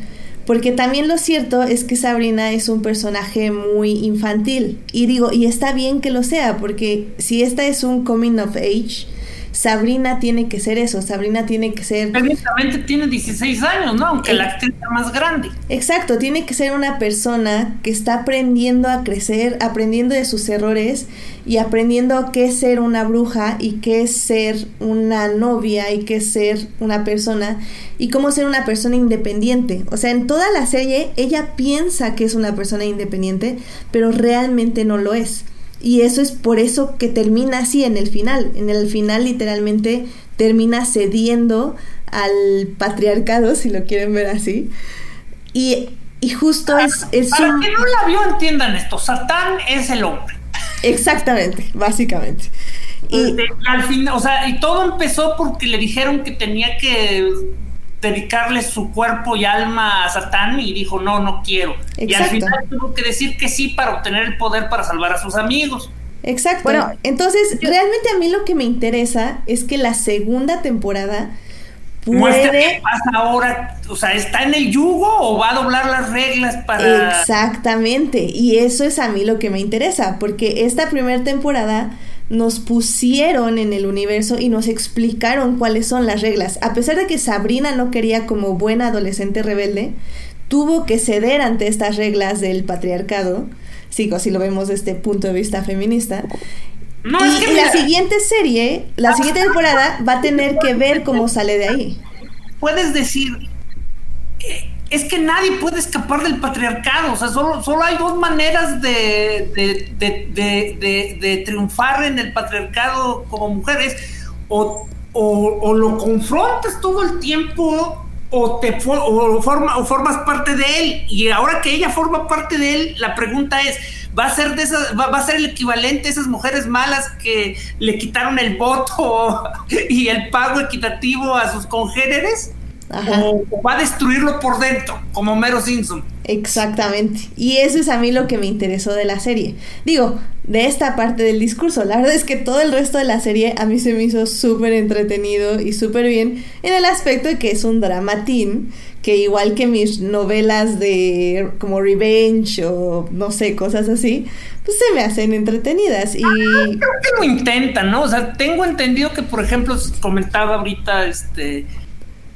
que, que muy CW y todo eso, pero creo que no sufren de la, de la alergia a las camisas que tienen en, en el Arrowverso y en, y en Riverdale. No, y, creo que es porque no pueden porque hace como frío ahí, pero sí, digo, esa no es excusa porque definitivamente... No, eh, eh, eh, tanto Riverdale como, como Arrow, como Flash, todas se, filman en Vancouver. O sea, cuando los ves sin camisas se están congelando, pero lo hacen. no, y bueno, eh, sí, eso sí. O sea, lo que me refería es esto, que, con todo de que es muy CW, no hay este ella Candy, sí? No, yo creo que más que nada Joyce se refiere, digo, ahorita no se puede confirmar ella, es de que justamente, es igual que con Supergirl, sentimos que los escritores piensan que es la representación y creen saber qué es, pero realmente no lo saben, entonces se hace mal. Aunque esté ahí, se hace mal. Pero... el problema con todas esas cosas es de que, pues al final del día no dejan de ser hombres blancos teniendo problemas de mujeres. Ay, pues sí. Eh, este, pasitos de bebé, pasitos de bebé, o sea, eh, se necesita primero, oye, se necesita primero cambiar quiénes están detrás de las cámaras para empezar a ver las cosas diferentes. Y, te puedo apostar algo, que tú vas a crear tu serie ideal, la serie que tú dices, esto es representación, esto es lo que, lo que nos llena, y alguien más va a decir, eso no es feminismo. Ah, pues sí. Sí, al final del día todos tenemos opinión de lo que es qué y así, entonces Pero bueno, es complicado. algo que no le llenó la, la cuota este, eh, social, como historia es interesante, ¿te divirtió o tampoco? La verdad es que no. Para mí algunas de las, que, las líneas que me parecían más interesantes nunca se explotaron. Eh, me quedé muy como intrigada en qué iba a pasar con lo del con lo de los cazabrujas o del huerto ese que mm, está como investigando toda la temporada y como que no pasa nada con eso. Eh, lo de la escuela como que me llamaba la atención y luego también me aburrió tremendamente porque no pasaron nada de las clases o como que, que aprendía Sabrina ahí. Este, eh, no, mira, la verdad es que... Fue una decepción. Sí, total, totalmente. Eh, por ahí las tías me gustaron en ciertos momentos, eh, pero, pero no, no sé, eh, honestamente sí me esperaba otra cosa. Y insisto, nada que ver, no, no, no, no, no voy a llorar aquí por la serie de los 90. Pero sí, em, sí, o sea, es como, o sea, si hubiera querido ver esto, mejor voy y veo Riverdale, que nunca la voy a ver, pero pues, o sea, no, no. Pero no, no es para mí. Siempre hay un pequeño, hay un pequeño plus, o sea, gracias a esta serie revivieron el cómic. Sí. Vas, vas a poder ver la continuación que se quedó hace cuatro años. Sí, supongo que eso es algo positivo. Quedó ahí como en algo importante que sucedía, así que pues sí, eso sería lo único positivo que yo puedo. Pero, a ver, nada más quiero cerrar. Yo iba con un comentario que no fue nada que ver la, la dirección que se fue la discusión del feminismo. es que eh, yo, yo, yo ayer o antier hablaba con una compañera de universidad con la que tomé las mismas clases y estudié ahí al menos eh, pequeñas eh, principios o pequeñas eh, nociones de feminismo y me dijo que ella para nada vio que Sabrina se vendiera como una serie feminista, es más que ni lo vio. Y entonces ahí me preocupé más, porque pues sí, es que no lo vio porque no existe, o sea, eh, no sé, fue, ella, ella, ella estaba muy clavada, me dijo que con esto de el libre albedrío y todo eso, que también para mí está, me, no digo que esté mal eh, este, puesto ahí en Sabrina, pero que en algún momento pierde la lógica porque, o sea, como que en qué momento eh, Sabrina fue, sí es responsable de todas las cosas que comete, pero a la vez no es responsable porque les está, le está obligando como su parte bruja, no sé, como que me perdí ahí con eso. Pero bueno, sí, este, yo iba más por ese lado de que, mm, no sé, eh, o sea, a ver, eh, entiendo lo que, lo que dijo este Julio hace un momento, pero digo, en el mundo feminista, eso que tú llamas es conocido como el, el, feminismo liberal de las mujeres blancas privilegiadas y a lo mejor, pues, no sé, no sé quién leíste tú, pero la verdad es que yo sí, las, mis feministas, todas las que leí, pues sí estaban un poco decepcionadas, sobre todo con spoiler, pero lo que hace a Sabrina para, digamos, ayudar con el asunto de su hermano Harvey, lo que hace en su jardín, eso es como, o sea, busca la definición de qué es así como feminismo y eso es contra. Entonces, me pareció que todo el hilo de Sabrina iba por ahí, al menos en esa segunda parte de la temporada, y es cuando yo perdí, o sea, dije, Ay, esto ya lo conozco. Pero, pero justo, justo eso sí tenía que ser así, porque de hecho es algo que hace el personaje de Michelle Gómez para llevarla más cerca de Satán. Entonces, obviamente tenía que ser el movimiento contrafeminista para que ella se fuera a convertir poco a poco. Mm, Entonces tiene, tiene sentido. pero ¿dónde está el después? Bueno, es que yo, yo no digo que no, o sea, o sea, no, no digo que ella tiene que ser perfecta, pero el discursivamente, como en, qué momento, en qué momento aparece una contraparte. Por ejemplo, a mí me hubiera gustado mucho esta parte que de principio, que es donde más se se clavan de que la, ay, pues no sé, organización, club, lo que sea que estaba fundando con sus amigas.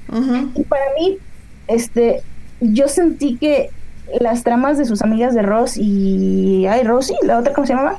Eh, como que la sentí siempre separadas de Sabrina, o sea, no sé si estaban tratando de exagerar esto de la parte humana de Sabrina y la parte bruja, pero yo sentí así como que ellas andaban en su rollo y que eso no tenía nada que ver con lo que estaba pasando Sabrina, en o sea, como en, en lo que estaba sucediendo en el mundo de Sabrina en ese momento, como que lo sentía totalmente aparte y no sé, o sea, de verdad, no, sí, no, no me pareció discursivamente al menos lo que se estaba vendiendo. Así que bueno, no, entraré más.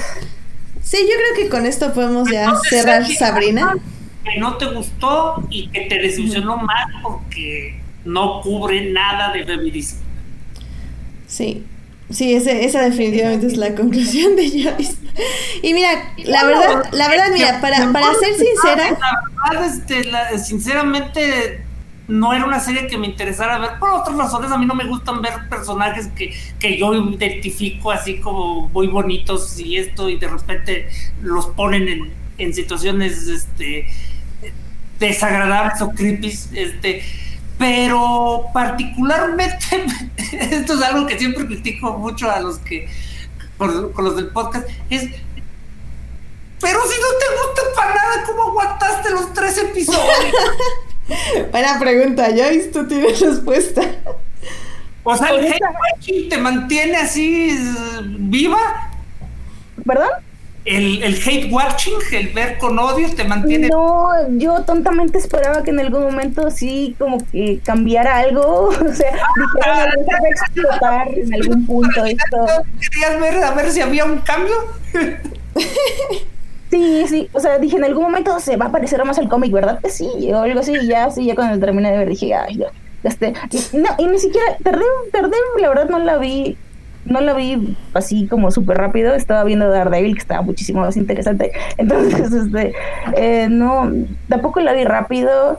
Y pues sí, la verdad estaba esperando, o sea, creo que eso, que en algún momento se pareciera más al cómic y no, nunca llegó ese momento. A ver si la segunda temporada te, te, te, te permites darle la oportunidad a ver si cambia. Ojalá, ojalá se parezca. Sí, o sea, por ejemplo. Aparte, es, es, muy, muy bien sabido que cualquiera puede aguantar una serie horrible y seguirla viendo. Digo, Héctor, de hecho, ya nos lo está diciendo que él aguantó 60 House of Cards. Yo aguanté como cuatro temporadas de Supernatural. O sea, así es. O sea, no, pero mi hate watching yo lo, reservo todo para ver Superhero, entonces. Ah, también, ahí seguimos. Super Sabrina no tenía ya nada. No fue eso. Mira, y lo cierto es que a mí, yo sí disfruté Sabrina, la verdad. A mí sí me gustó, me entretuvo. La vi. No, no vi capítulos seguidos, los vi bastante separados y tal vez también por eso me agradó. Pero lo cierto es que sin Michelle Gómez, esa serie no hubiera sido nada. O sea, Michelle Gómez es como todo lo que sostiene la serie. A mí esa actriz me encanta y creo que sin su personaje y sin ella específicamente, la serie hubiera perdido muchísimo. Entonces, ah, en fin. Em, ¿Qué tal si pasamos rapidísimamente? Bueno, no tan rápidamente, no sé, depende. Sí, sí, sí, ya sé que se, ya sé que se te está acabando el tiempo y tu, ¿cómo se llama? Y tu, y tu, este, calabaza se está a punto de transformar. ya sé. Porque hay una serie que yo sé que le gustó a Joyce y yo sé que le gustó a Julio. Y yo sé que me encantó a mí, que se llama Shira. Y que a Alberto le gustó, aunque no la terminó. Aunque no haya la terminado, ahorita, ahorita ya. Son dos capítulos, pero sí me gustaron bastante. Ah, ven, Alberto sigue vivo. Está preguntando Julio por ti. Este, digo, este Julián, perdón, Julián García. Es que, es que como no vi Sabrina, la verdad es que no tenía nada que opinar. Entonces, al menos Shira recibí dos capítulos. Y es que Shira es un reboot de la serie que igual salió en los Fíjate, No ¿Por qué se usa esa palabra? Pues es que es reboot. No, es remake. Remake. Ah, mira, es que hay una cosa que yo siempre he dicho. O sea, solo puede ser un reboot si decides que una propiedad que todavía está vigente va a empezar de nuevo o va a tener un nuevo giro. Pero si agarraste algo que tenía hace 30 años, ¿cómo lo puedes llamar reboot? Pues sí, efectivamente, como justo acabas de decir, cambias. Un hace poco de He-Man o algo así. No, o sea, He-Man y Shira se han mantenido, pero eh, va de nuez, esos cómics nadie los pela y el 90% son feos. O sea, recuerdo muy recientemente hubo un intento de He-Man de, cómic, cambió dos veces de escritor, Shira estaba, Shira había, le habían lavado el cerebro y era, literalmente la mano derecha de Ordak. Muy triste ese, ese cómic. Luego hubo un nuevo cómic de donde se enfrentaron todos los amos del universo, incluyendo Shira con, con los Thundercats, relativamente ah, interesante, pero, o sea, son cosas tangenciales porque los cómics ah, eh, son cosas que, cuando bien les va un tiraje grande, son 300 mil este, e, ejemplares. Un cómic como de esos de He-Man andan más o menos en los 30 mil. O sea, es para los fans más clavados, pero la verdad, el, el, grueso del público no se acordaba de Shira desde hace 30 años. Aunque siempre ha tenido sus fans que la han mantenido viva a través de este de, cómo se llama de fan arts y de esos carísimos juguetes que llegan a sacar. Sí, digo, a ver, tú, Joyce, ¿tú habías visto o a ustedes habían visto la temporada, la, la serie original, entre comillas, se puede decir? Yo sí, pero honestamente me acuerdo muy, muy poco. Es muy difícil acordarse de algo que viste hace 30 años y más. ¿Hace cuánto lo viste, Joyce? ¿Qué onda con sus invitados que me ponen como edad así? Ya, no, no es cierto, Julio. Mira, vamos a ponerlo así. me dijeron que no sé qué, que nada más la gente de arriba de no sé cuánto se acordaba de Buffy. De esta manera, solo estoy diciendo que la serie tiene casi 30 años. y tú eres un super bebé que la vio en los años 2000. Este, no, la repitieron. Yo la vi en repetición, no sé qué canal, en el 5 me parece, yo la vi ahí. Sí, pero el 5 la dejó de pasar por ahí del 95. Mm, pues a lo mejor por ahí la vi. Que ya también llovió. Pero, pero el punto es que, el, bueno, lo que iba a decir yo es que de alguna manera el universo de Shira siempre estuvo bastante opacado por el de He-Man, porque pues, ¿cuántos? Eso sí ha habido, ay, no sé si dos remakes, ¿cuántos ha habido desde que salió en, en la, en la, digamos, su, su visión original? Sí, ese sí lo he visto en otros lugares, así he visto más a su un remake con la serie de, de, Mike Young. O sea, esos son las, esas son las dos series de He-Man. Tampoco ha tenido tantas, pero son dos más de las que había tenido Shira. Sí, exacto. Entonces, Sin embargo, hay que hacer la, la, aclaración que con todo y que se dice que era un personaje derivado y que estaba a la sombra de He-Man, la verdad es que Shira duró más que He-Man. O sea, Shira tiene, Shira tiene como 25 episodios más que He-Man. Sí, que yo en la, en, digamos, como, como usaba la palabra, en el imaginario colectivo de mis familiares, una generación más grande que yo, ellos me hablaban de Shira y no de He-Man. Entonces, como que se acordaban más de Shira. Porque eh, Shira era más nueva. O sea, sí, sí, eh, y, y yo me imagino, yo me imagino que porque no estaba ligada a una línea de juguetes, o sea, porque la línea de juguetes de Shira eh, fue un fracaso.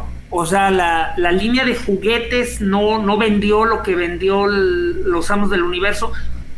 Me imagino que por eso era relativamente más barata este, los derechos y por eso la pasaban más. Porque de hecho también una cosa que yo recuerdo de Shira, que, que fue como yo la empecé a conocer antes de empezar a ver en la tele, era que Videomax, que, que entonces como ahora era el, equivalente a la cosa más barata, o sea, si Videomax la tenía es que las licencias eran baratísimas.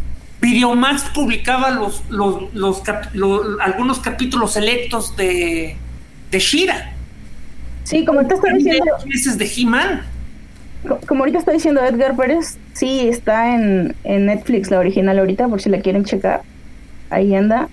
Este, y, la chequé y se oye muy bien y se ve muy bien, no es como otras caricaturas que de repente que tiene Netflix eh, y se ven horribles y se escuchan horribles, rescatadas de allá de los años del caldo. Esta sí se, esta al menos yo la sentí que se veía y que se escuchaba muy bien. está, está, no sé si fue remasterizada o se encontraron un, una copia muy muy bien cuidada, pero sí, o sea, este, hace poco yo, por ejemplo, vi en Amazon los del Cantinflas Show y literalmente tienen ahí un loguito de que lo grabaron de la televisión, o sea, de que fue lo único que pudieron conseguir. Y digo, sé de buena fuente que Cantinflas Show sí están buscando quien lo restaure, pero no han podido encontrar a alguien. Bueno, pero esa es... no han podido encontrar una buena copia. Eh, hay buenas copias, el problema es que no mucha gente digo, este, restaura video. Ese es ah, el problema. O sea, necesitan a alguien especial y no existe en México el... Ajá, sí, no, no, digamos que, o sea, existe el software y existe quien lo haga, pero como que no han encontrado el presupuesto que quieren. Pero bueno, esto ya, esto es información confidencial. Sigamos con China. este... Este, este fue, este fue el último programa de Beat. no. No, no me despidan. Este, bueno, sigamos. este, em, y tú, Joyce, eh, entonces, ¿sí, ¿sí, viste algunos capítulos ahorita de, de Shira, de la original, se podría decir? Eh, no, vi, vi, un pedazo del primero, ah, no, lo, y después como que vi clips en YouTube. Mm, pero no, no, no, no lo, sí lo planeo hacer, como que, pero ahorita. Entiendo que por favor la busques en español porque es horrenda en inglés. Pero Julio, ¿tú sí recomendarías que viéramos la original? O sea, ahorita, en estos tiempos? De esta manera. Es un gusto, eh, ni siquiera es un gusto adquirido, o sea, es, necesitas tener una pasión y un deseo de, de ver las caricaturas de manera arqueológica, histórica, o sea, eh, si y es algo que no se lo puedo recomendar a cualquiera, o sea, son noventa y tantos episodios, este, de algunas de las caricaturas más chafas a nivel de producción hechas, o sea, Filmation era famoso por eso, o sea, los personajes son tiesos, a veces solo se mueven los labios, a veces ni eso, o sea, a veces para evitar mover los labios mueven la cámara para que no se, para ahorrarse animación. Este, eh, por muchas razones, tanto de presupuesto como de censura, los niveles de violencia están reducidos a un nivel ridículo. Ni He-Man ni Shira jamás pueden golpear a nadie, jamás. O sea, tienen que recurrir a, un montonal de trucos, arrojan cosas, hacen llaves de judo, este, eh, golpean paredes y la explosión ah, em, empuja al malo, pero golpear al malo, cortar algo con su espada, nunca lo ves. Y con Shira pasa algo particularmente pues yo creo que en ese entonces, yo no sé si era porque ya les habían dicho que le bajaran dos rayitas a la violencia no existente de He-Man o porque era mujer, pero la espada de Shira se transforma en cosas. O sea, en lugar de andar cortando cosas con la espada, es un boomerang, un escudo, una cuerda. Pues de hecho en esta también se transforma en escudo. Sí, pero va de nuevo, no es lo mismo ya cuando tienes una idea de cómo hacerla esto y en esta también la espada funciona como espada. Sí, claro, eso sí. O sea, y a lo que voy es de que pues no, no está mal que la espada se transforme. lo que estaba mal era la razón por la que se transformaba, porque no la podían usar como espada. Claro, y como mensaje que transmitía algo la, anterior serie. Eh, Mira, esto es lo que, me, me motivó mucho a ver la, nueva serie, porque la serie no tenían mensajes. O sea, las series se crearon por dos razones. Niños compran nuestros juguetes. Eran, era lo primordial. denle gracias a Ronald Reagan. O sea, eh, las caricaturas de ese entonces se hicieron específicamente para vender juguetes. Entonces, el diseño venía primero y la historia después. Curiosamente, la historia tenía mucho potencial, potencial que esta serie nueva por fin explota. Porque las ideas eran buenas, pero el desarrollo era pésimo. O sea, Adora era la hermana de He-Man, pero eso no era importante. Lo importante era que había sido secuestrada por un tirano y ese tirano la crió como si fuera su hija para que peleara a su lado conquistando un planeta. Eso es una idea que tiene tanto, tanto tela de dónde cortar que es la base de esta nueva serie. En la serie original era, sí, yo soy Adora, yo sirvo a Ordak. Ay, una espada mágica me dijo que yo soy la hermana de otro güey que no conozco y ahora entiendo que es mi deber combatir el mal adiós, ya no tengo dudas sobre mi misión.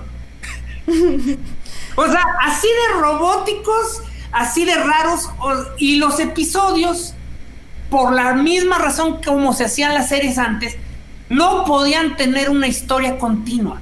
O sea, la televisión se creaba para que los canales pudieran transmitir en cualquier momento y sin ningún compromiso los episodios. O sea, entonces el episodio 60 no podía ser muy diferente al episodio 40 o al episodio 10 o al episodio 7. O sea, todos los episodios eran autoconclusivos y todos los episodios eran con una historia muy básica de villano de la semana y hoy aprendimos una importante lección. Hoy Sprocket aprendió que si no le dice a, que si no le dice a sus papás a dónde cuando va a salir este, cosas malas pueden suceder. Recuerden, amiguitos, que siempre deben decirle a sus papás este, a dónde salen cuando van a la calle. siempre es importante reconocer nuestros sentimientos y cuando tenemos miedo, afrontarlos. Eran bonitos mensajes, pero la gente los recuerda con el escarnio que se merecen porque a nadie le gusta que lo eduquen así. O sea, yo veo caricaturas para entretenerme, no para que me anden sermoneando.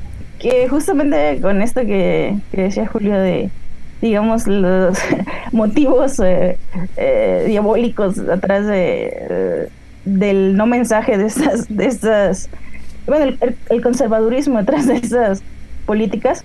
Em, yo nada más quiero decir que desde que los memes son memes, son memes en internet, eh, Shira y particularmente su unicornio Sweetwing son un icono gay. Así que me da mucha. Memes. Esto es un hecho. He-Man y Shira son un icono gay desde los años 80. Eh, Shira especialmente, sí, sí, especialmente. ha ayudado mucho a la comunidad trans. Eh, la comunidad trans eh, ha usado, siempre, siempre vio en la transformación de Shira este, como que un mensaje doble, porque la verdad es que eso sí es algo que se nota más en, el, en la versión original, aunque la odio, porque la voz es horrible. La voz de Adora es así, es como, como una, una niña chillona. Y cuando se transforma en Shira es así, es, una, es una mujer hombruda. y digo, algo que creo que hizo justamente muy bien Noel Stevenson, que es este la nueva showrunner de esta adaptación nueva de este año que sacó Netflix de Shira and the Princess of Power, es justamente tal vez una quitar este esta manera serializada que tú estabas diciendo, Julio, y dos eh, dar no una, ¿cómo se dirá? No una lección por capítulo, sino tener como una historia que justamente ya va en un arco argumental de 13 episodios y que tiene como muchos lados muy interesantes porque como estaban diciendo creo que Noel entiende muy bien el legado de Shira eh, es un es una serie que no teme no teme mostrar todos los rangos emocionales de sus personajes. Es una serie que explora muy bien este asunto de, de la amistad, que pues obviamente Tumblr ya lo agarró de bandera y ya es más amor que otra cosa, que también de hecho se, se muestra mucho así, que es la relación de Adora con Catra. Em, y además todos los personajes... le pegó a cinco fandoms diferentes, o sea, eso sí, eso sí nada a ser un éxito. Sí, exacto. A los furries. ¿A los qué?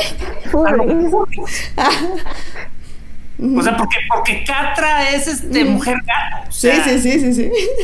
tenemos a los furries, este, tenemos, tenemos a la, comunidad lesbiana, pero también, pero también técnicamente son hermanas por haberse criado juntas. Entonces ahí hay incesto.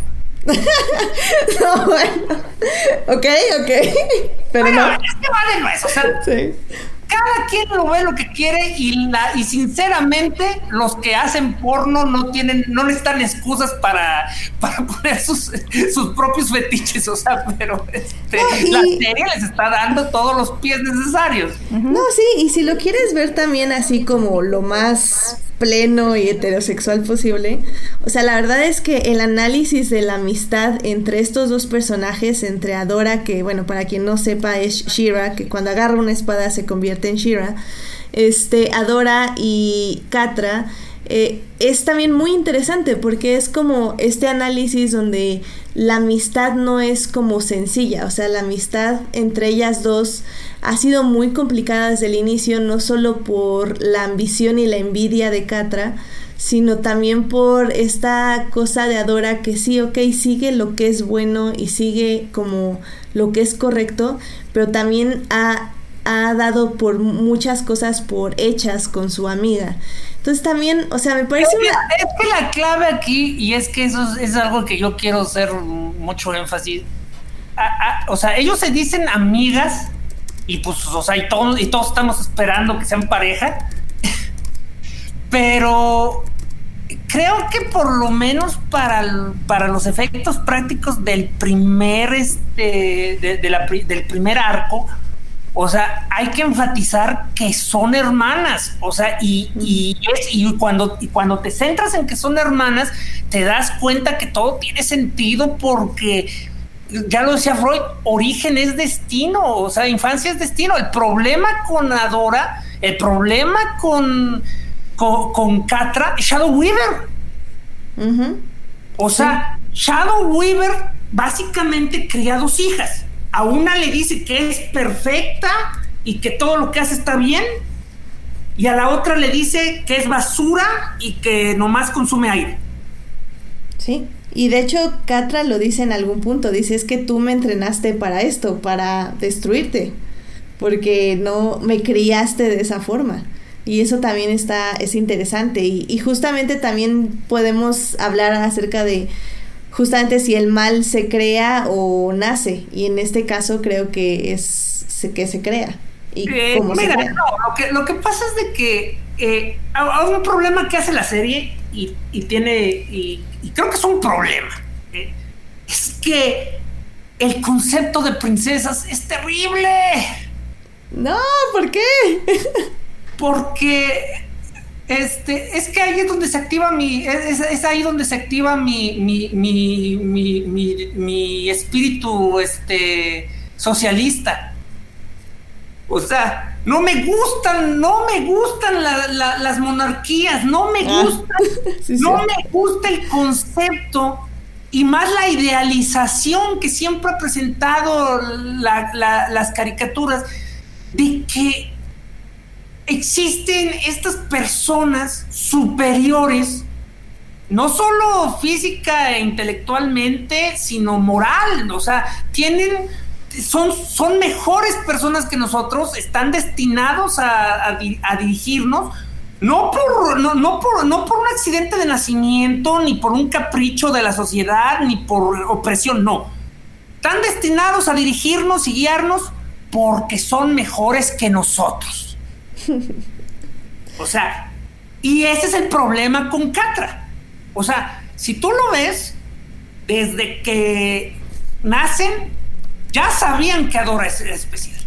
Nunca lo mencionan este, porque hicieron bien en, en, anular completamente, bueno, no anular, pero omitir, en omitir completamente la relación con Jimán. Si la quieren introducir después, no hay ningún problema en revelar que es la, la princesa de, de Eternia, pero este, si no lo hacen, de todos modos te dejan bien claro que Adora es especial porque Adora sí es una princesa. O sea, Adora era, la princesa de Shadow Weaver y es la princesa de, de Teria. Es, es Shira. Estaba destinada a ser Shira. Siempre fue una princesa con poder. Catra Curiosamente, para quien sepa de la serie original, Catra también es una princesa que se le habían negado sus orígenes, es, la, es la, heredera del reino de los gatos, es posible que exista, es posible que eso sea parte de su redención y eso me va a dar mucho coraje porque es parte de todo, es... Eh, ella tiene un complejo de inferioridad porque no es princesa. Ella, tiene un complejo de inferioridad porque nadie en el mundo de los de, de, Horda la trata, la trata con, eh, como, como alguien que de valor. Y no se puede, y cada vez se va alejando y más y más de, de Adora, porque mientras Adora va tomando estas nuevas responsabilidades y se va haciendo más importante, ella siente que tiene que hacerse a un lado porque no, no puede concebir un mundo en el que ella sea inferior a Dora, pero por, pero por, ay Dios, la palabra es, por definición, por definición, ella es diferente a Dora, ella no puede ser Dora porque no es princesa. Ay Dios, no. eh, Joyce, qué opinas de esto? pues, no sé, es que es un problema, o sea, así como lo plantea él, en realidad ese, ese, problema pues, estaría como, más bien está en muchísimas narrativas de que sí tiene poderes. consuelo, digo, mal de muchos, consuelo de tontos, pues me molesta en general, no solo. No, por eso, por eso, no, estoy, estoy, estoy diciéndolo, estoy diciendo que está ahí, ¿no? Que, que es un problema que, mm, pues, no, no veo que se, no sé, ni siquiera veo que sea atacado, decirlo de cierta manera, como de, como Sí, como problematizado, problematizado es lo que yo quería decir. Perdonar a las princesas.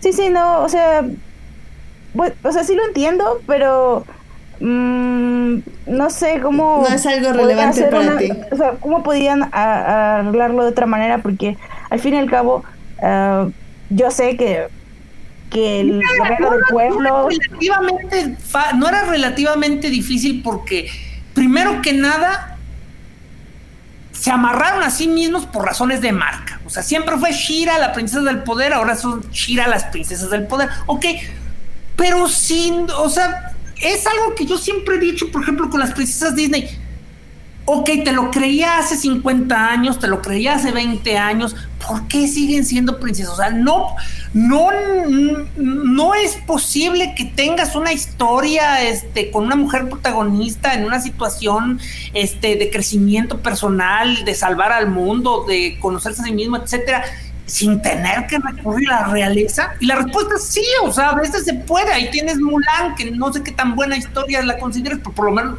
podemos decir, no es una princesa. No, sí, claro, yo hablaba como de este caso, o sea, era la este princesa del poder. En este caso era aún más lógico, porque no necesitas decir que son princesas, o sea, este, eh, ok, son los países gobernados por, por Ordak pues todas esas mujeres especiales son soldados. Algunas son parte de la República Democrática, del Senado, otros nomás se unieron a la rebelión. ¿Por qué tienen que ser los, por qué tienen que ser los líderes antes de que inicie el conflicto? Bueno, pues eh, la verdad es que, sí, digo, es, es un análisis.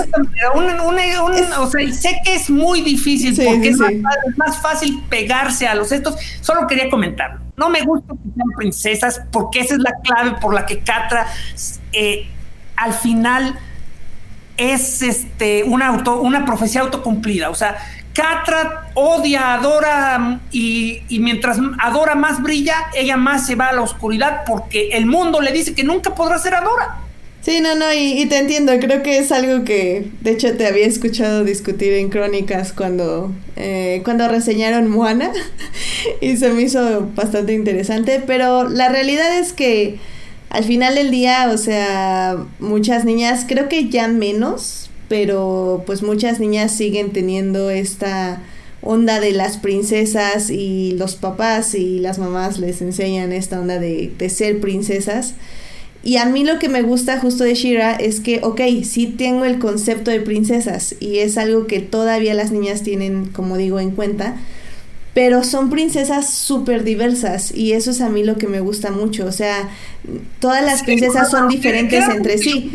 Y, los personajes como tal no están mal, es el concepto. O sea, de hecho, te apuesto que, el, o sea, si tú eliminas el concepto de princesa, los personajes no cambian en lo absoluto. Ah, no, y está muy padre, porque digo, tenemos esta princesa que es este del mar, que tiene los poderes para controlar ahora sí que el agua, pero tiene esta actitud como como no sé, como adolescente valemadrista se podría decir. Tenemos. Son adolescentes y eso es lo padre porque hay muy serias, otras muy, este, muy, ay, whatever. Eh, la, la, la, la sirena es eso, es ay, whatever. Sí, exacto. Tenemos a la, que, la, que es este creadora, la que es mecánica. Esa, esa necesita tomarse sus medicamentos porque, ay, eh, tiene demasiadas presiones. no, y también tenemos aquí a, la inventora, este, que también me parece súper importante, aunque lo que le pasa a ella me parece como un poco triste, justamente de que es la única que crea algo como conciencia y es la que abandonan y la única que la comprende es el lado, el lado malo, o sea, esta Catra. es una de esas pequeñas cosas que si eras fan, o por lo menos te pusiste a leer Wikipedia, sabías que iba a ocurrir porque ella era, ella desde, un principio era villana. Mm, ya. Digo que sí se nota un poco en su episodio donde la descubren, que es como como que realmente no le importan las consecuencias mientras pueda seguir investigando, que es la idea como del científico loco. Eh, la razón por la razón. Loco y, y de hecho, en realidad, si tú te fijas, o sea, como que Catra intentó ser así de manipularla, y, pero en realidad ella no fue manipulada, o sea, ella se dio cuenta que ella se dio cuenta que dentro de la horda podía investigar todo lo que quisiera. Y nadie la iba a detener por sus consecuencias. Nadie la iba a detener. Exacto. De hecho, la que, de, hecho, me gustaría que haya cambios. Cuando la serie siga avanzando, me gustaría que haya cambios porque Escorpiona es la verdad muy chingona. Ah, es súper chida. Me encantó ella. Es puro candor, puro alegría. Este, esa es una princesa, princesa del mundito fantástico de Princelandia. Sí, aparte de que obviamente también desafía, se podría decir, los la estética de las princesas, porque pues, es una mujer muy grande, muy alta, este, con un peinado y una figura, se puede decir, entre comillas, masculina, porque obviamente pues, eso no pasa. Más o menos está en la misma. Es, pero, pero está, está muy padre y me encanta que tenga esta personalidad como, pues eso, o sea, como divertida y ingenua, pero a la vez como muy amigable. No sé, me encanta. Igual creo que también así estaba esta Digo, este Edgar no estaba diciendo que era su personaje favorito ahorita en el chat. Pero, por ejemplo, ahí es donde yo quisiera hacer énfasis de que eso es lo maravilloso de Shira, que, que lo hace, o sea, no te está vendiendo el discurso de género, este, no te lo está vendiendo para no sé, para que te guste Shira. O sea, yo, yo por ejemplo, lo comentaba contigo, yo me reí con, con, lo, con lo del caballo, con las caras de Bow. Este, o sea, me reí mucho. Eh, como, como ustedes también comentaban, yo tenía miedo de que esta fuera una esas series de que un, villano, por episodio, que de alguna manera es así con las princesas, pero no.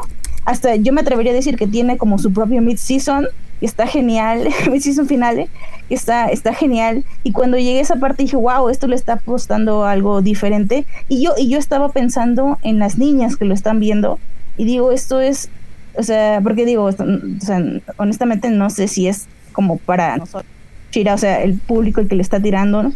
No, es más amplio, ¿no? Entonces, em, cuando vemos a, pues sí, no nada más a princesas de todos los colores, sino que representaciones de la mujer en todos sus espectros, en todas sus, eh, digamos, en todas sus expresiones de género, eso es lo que a mí me enamoró de la serie y que te lo hace natural, o sea, que tiene sentido con la historia que te está contando, que no te lo mete a calzador, o menos a mí no me pareció así, a mí me pareció de lo más orgánico y, lo disfruté, o sea, no fue una, no fue, no, justamente le decía Edgar, y creo que en esto para mí es la antítesis de Sabrina, Sabrina me lo vende, me lo vende y no lo es, y Shira no me lo vende y lo es, y muy bien.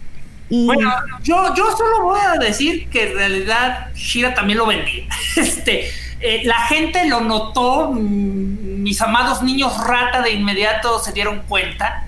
O sea, este, lo, lo, primero que surgió cuando vino el, primer diseño fueron, fueron las quejas de, de, de, hombres célibes o castrados, como les dicen por allá este, del podcast, porque su, su Shira ya no era una actriz porno de los ochentas. Sí, claro, no. Me, refería ahí, ahí en el, ahí en el Le dijeron cosas horribles a la creadora, dijeron que básicamente Shira era una lesbiana este, que se estaba proyectando Stevenson en ella. Sí, sí, sí, eso sí sucedió, pero me refiero al guion. O sea, el guion no me lo está repitiendo cada ah, el, guion me habla de amistad, de, de, creer en ti mismo, de cosas que son más importantes para mí, para estar hablando con Shira de eso, ¿no? Pero, pero, pero yo viendo la serie, creo que sí lo vende de una manera más sutil. O sea, sí, es orgánico, pero al mismo tiempo la serie hace mucho énfasis en los elementos que te muestra lo que te quiere mostrar cuando lo necesitas ver. Es, es algo claro, muy claro para la serie, o sea, este, eh, algo que me gustó muchísimo. Yo de hecho quisiera agregar que, este, obviamente qué bueno que las niñas reaccionen a esta serie y tengan unos nuevos modelos a seguir, pero yo particularmente consideraría un extra, un plus eh, muy satisfactorio si los niños vieran esta serie y también se relacionen tanto con las princesas este como con cómo se llama los pocos personajes este masculinos que hay que tampoco están atados a, a los roles tradicionales de género. Este Bo resultó o sea eh, Bo era, eh, era, el personaje más inútil que existía en este en la serie original. O sea, era un eh, era adrede un, un, rol reversivo. O sea, si Shira era el héroe, Bo tenía que ser el damiselo en peligro. Y aquí, este, pues es más que eso. Él, o sea, sigue siendo un comic relief, pero es más que eso, es un apoyo emocional. Para Glimmer, me gusta mucho la amistad que tiene con Glimmer. De hecho, es como el que enfatiza la amistad, porque él es el que no, nunca pierde la esperanza, el que siempre le está diciendo como, vamos, sí se puede, es que ustedes pueden, ustedes, es como la roca, la roca de, ese equipo, del equipo de ellos tres. Es un personaje muy positivo y también es alguien que, que este, que, que pues, pues la serie ahí los trata con, con pinzas, pero pues es, es básicamente este bisexual. todos los ningún personaje está Está, está, sí, pero, o sea, se da por entendido que ahí todo el mundo es como en Steven Universe, ¿no? O, amor es amor, pero este es el único que como que tiene una, una, una, una, tendencia a buscar relaciones. No, ahí, me recordó a Brooke de, sí, Pokémon. Es como el Brooke de Pokémon. Ándale. No, y, creo que ahí Joyce tiene un punto, así como ya para casi concluir. Es que definitivamente la serie es lo que es en el aspecto de que, como nos puso Edgar ahorita en el, en el chat de Show Don't Tell, demuéstralo y no lo digas. O sea, yo creo que si mi tío, no sé, ve que están mis primitas viendo esta serie, o sea, siento que hasta no va a sentir que está viendo lo que los este, niños rata dirían de, de, un programa políticamente correcto y nada, sino que él vería lo que quiere ver, mientras que nosotros vemos como todo este discurso donde justamente hay como un, una apertura a que lo interprete quien lo quiera interpretar, como lo quieras interpretar, y que al final, y al final el mensaje es ese, el, el mensaje es que la amistad es importante, que hay problemas y que vas a perder la esperanza en algún momento, pero que al final del día la amistad y el amor y, y la familia es lo que te va a sacar adelante. Y creo que eso es, es como un mensaje súper importante para los niños y las niñas que vean este... Yo, yo me quedo, o sea, yo siento, yo le pido demasiado a la serie, luego soy muy exigente yo siento que queda un poquito de ver porque precisamente esta serie es una serie con humanos, tiene más elementos, o sea, eh, pero siento que queda de ver que todavía la dejaron un poquito eh, velado, o sea, creo que me tiene muy mal acostumbrado Steven Universe. O sea, este, donde se salen con la suya por, por usar las, este, las, ¿cómo se llama? Las, las metáforas todo el tiempo. Este, pero fuera de eso, o sea, digo, aún le quedan este como 40 episodios. Probablemente ya para la temporada 3 haya cinco bodas y un funeral. Este, eh, pero, fuera de eso, yo, yo una cosa que, que, que la aprecio mucho es las implicaciones eh, emocionales, o sea, hubiera querido ver más política, hubiera querido ver más este cómo carajos funciona el mundo de Shira, porque sinceramente estuvo muy raro eso de que, ay, podemos invitar en cualquier momento a las princesas aunque sean del otro bando. Sí. O sea, me hubiera gustado más ver cómo funciona eso, o sea, de hecho, gracias a la revelación del episodio 12, ya sabemos de que eventualmente todas las princesas se tienen que unir o se va a ir al carajo el mundo de Shira. O sea, entonces es, es, definitivo que va a regresar este Espina, que va a regresar Scorpia, y probablemente van a revelar que Catre siempre fue princesa, entonces también se va a unir, eh, y, y, todos contra Hordak, pero fue muy satisfactorio que esencialmente fuera una historia de espejo. O sea, es, es vemos cómo Shira deja atrás su pasado mientras este Catra lo, lo asimila. O sea, Catra, simplemente no puede dejar atrás el pasado y se obsesiona con él al punto de que cree que la única manera de triunfar es destruir todo lo que la ataba. Exacto. E, es, una, es, una relación muy compleja emocionalmente hablando, este, muy triste para Dora, este, muy triste para Catra. Me gustó mucho que básicamente mientras más obtiene este, Catra, más sola se siente la compararon mucho con Avatar y que básicamente Zuko era, digo, Catra era el Zuko de, de Adora como Anja.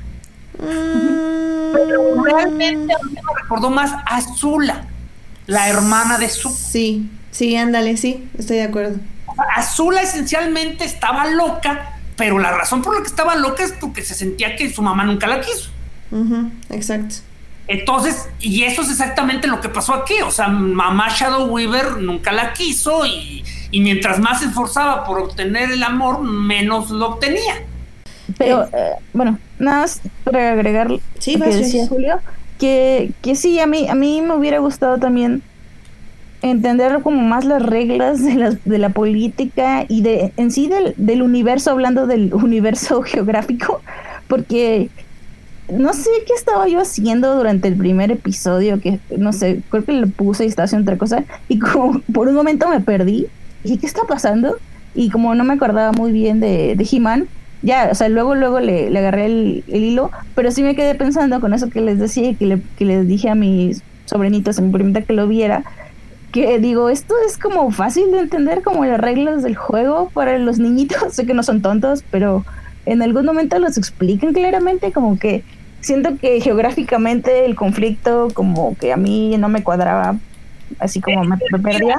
De hecho está increíblemente simplificado, es al revés, nada más que efectivamente si lo quieres poner en un mundo no tiene sentido, eh, es algo que está heredando de la serie original, es decir, literalmente hay una especie de barrera en la que es un mundo lleno de tecnología, este, podredumbre y, cielos rojos, y nada más das dos pasos y entras a un bosque con cielos azules, este, o sea, literalmente son mundos de parche, o sea, eh, no hay un, no, la, la geografía no cambia gradualmente, es pum, aquí hay un castillo, pum, aquí hay un lago, pum, aquí hay un domo tecnológico, pum, aquí está el Polo Norte. Y nos movemos de uno en otro en tres minutos. Y, pero ¿saben qué? A mí, por ejemplo, yo que no sabía... espérate, aunque nada más, disculpe, nada más...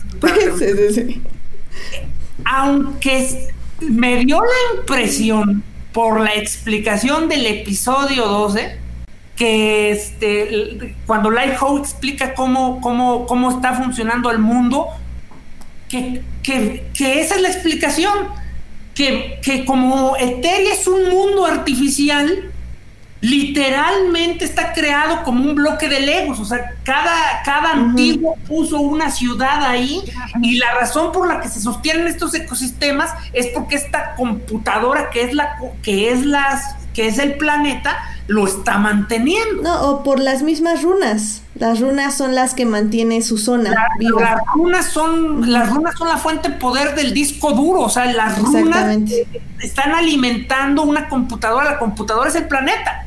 No, y, y, lo que yo estaba diciendo es que, o sea, yo no sabía absolutamente nada de Shira.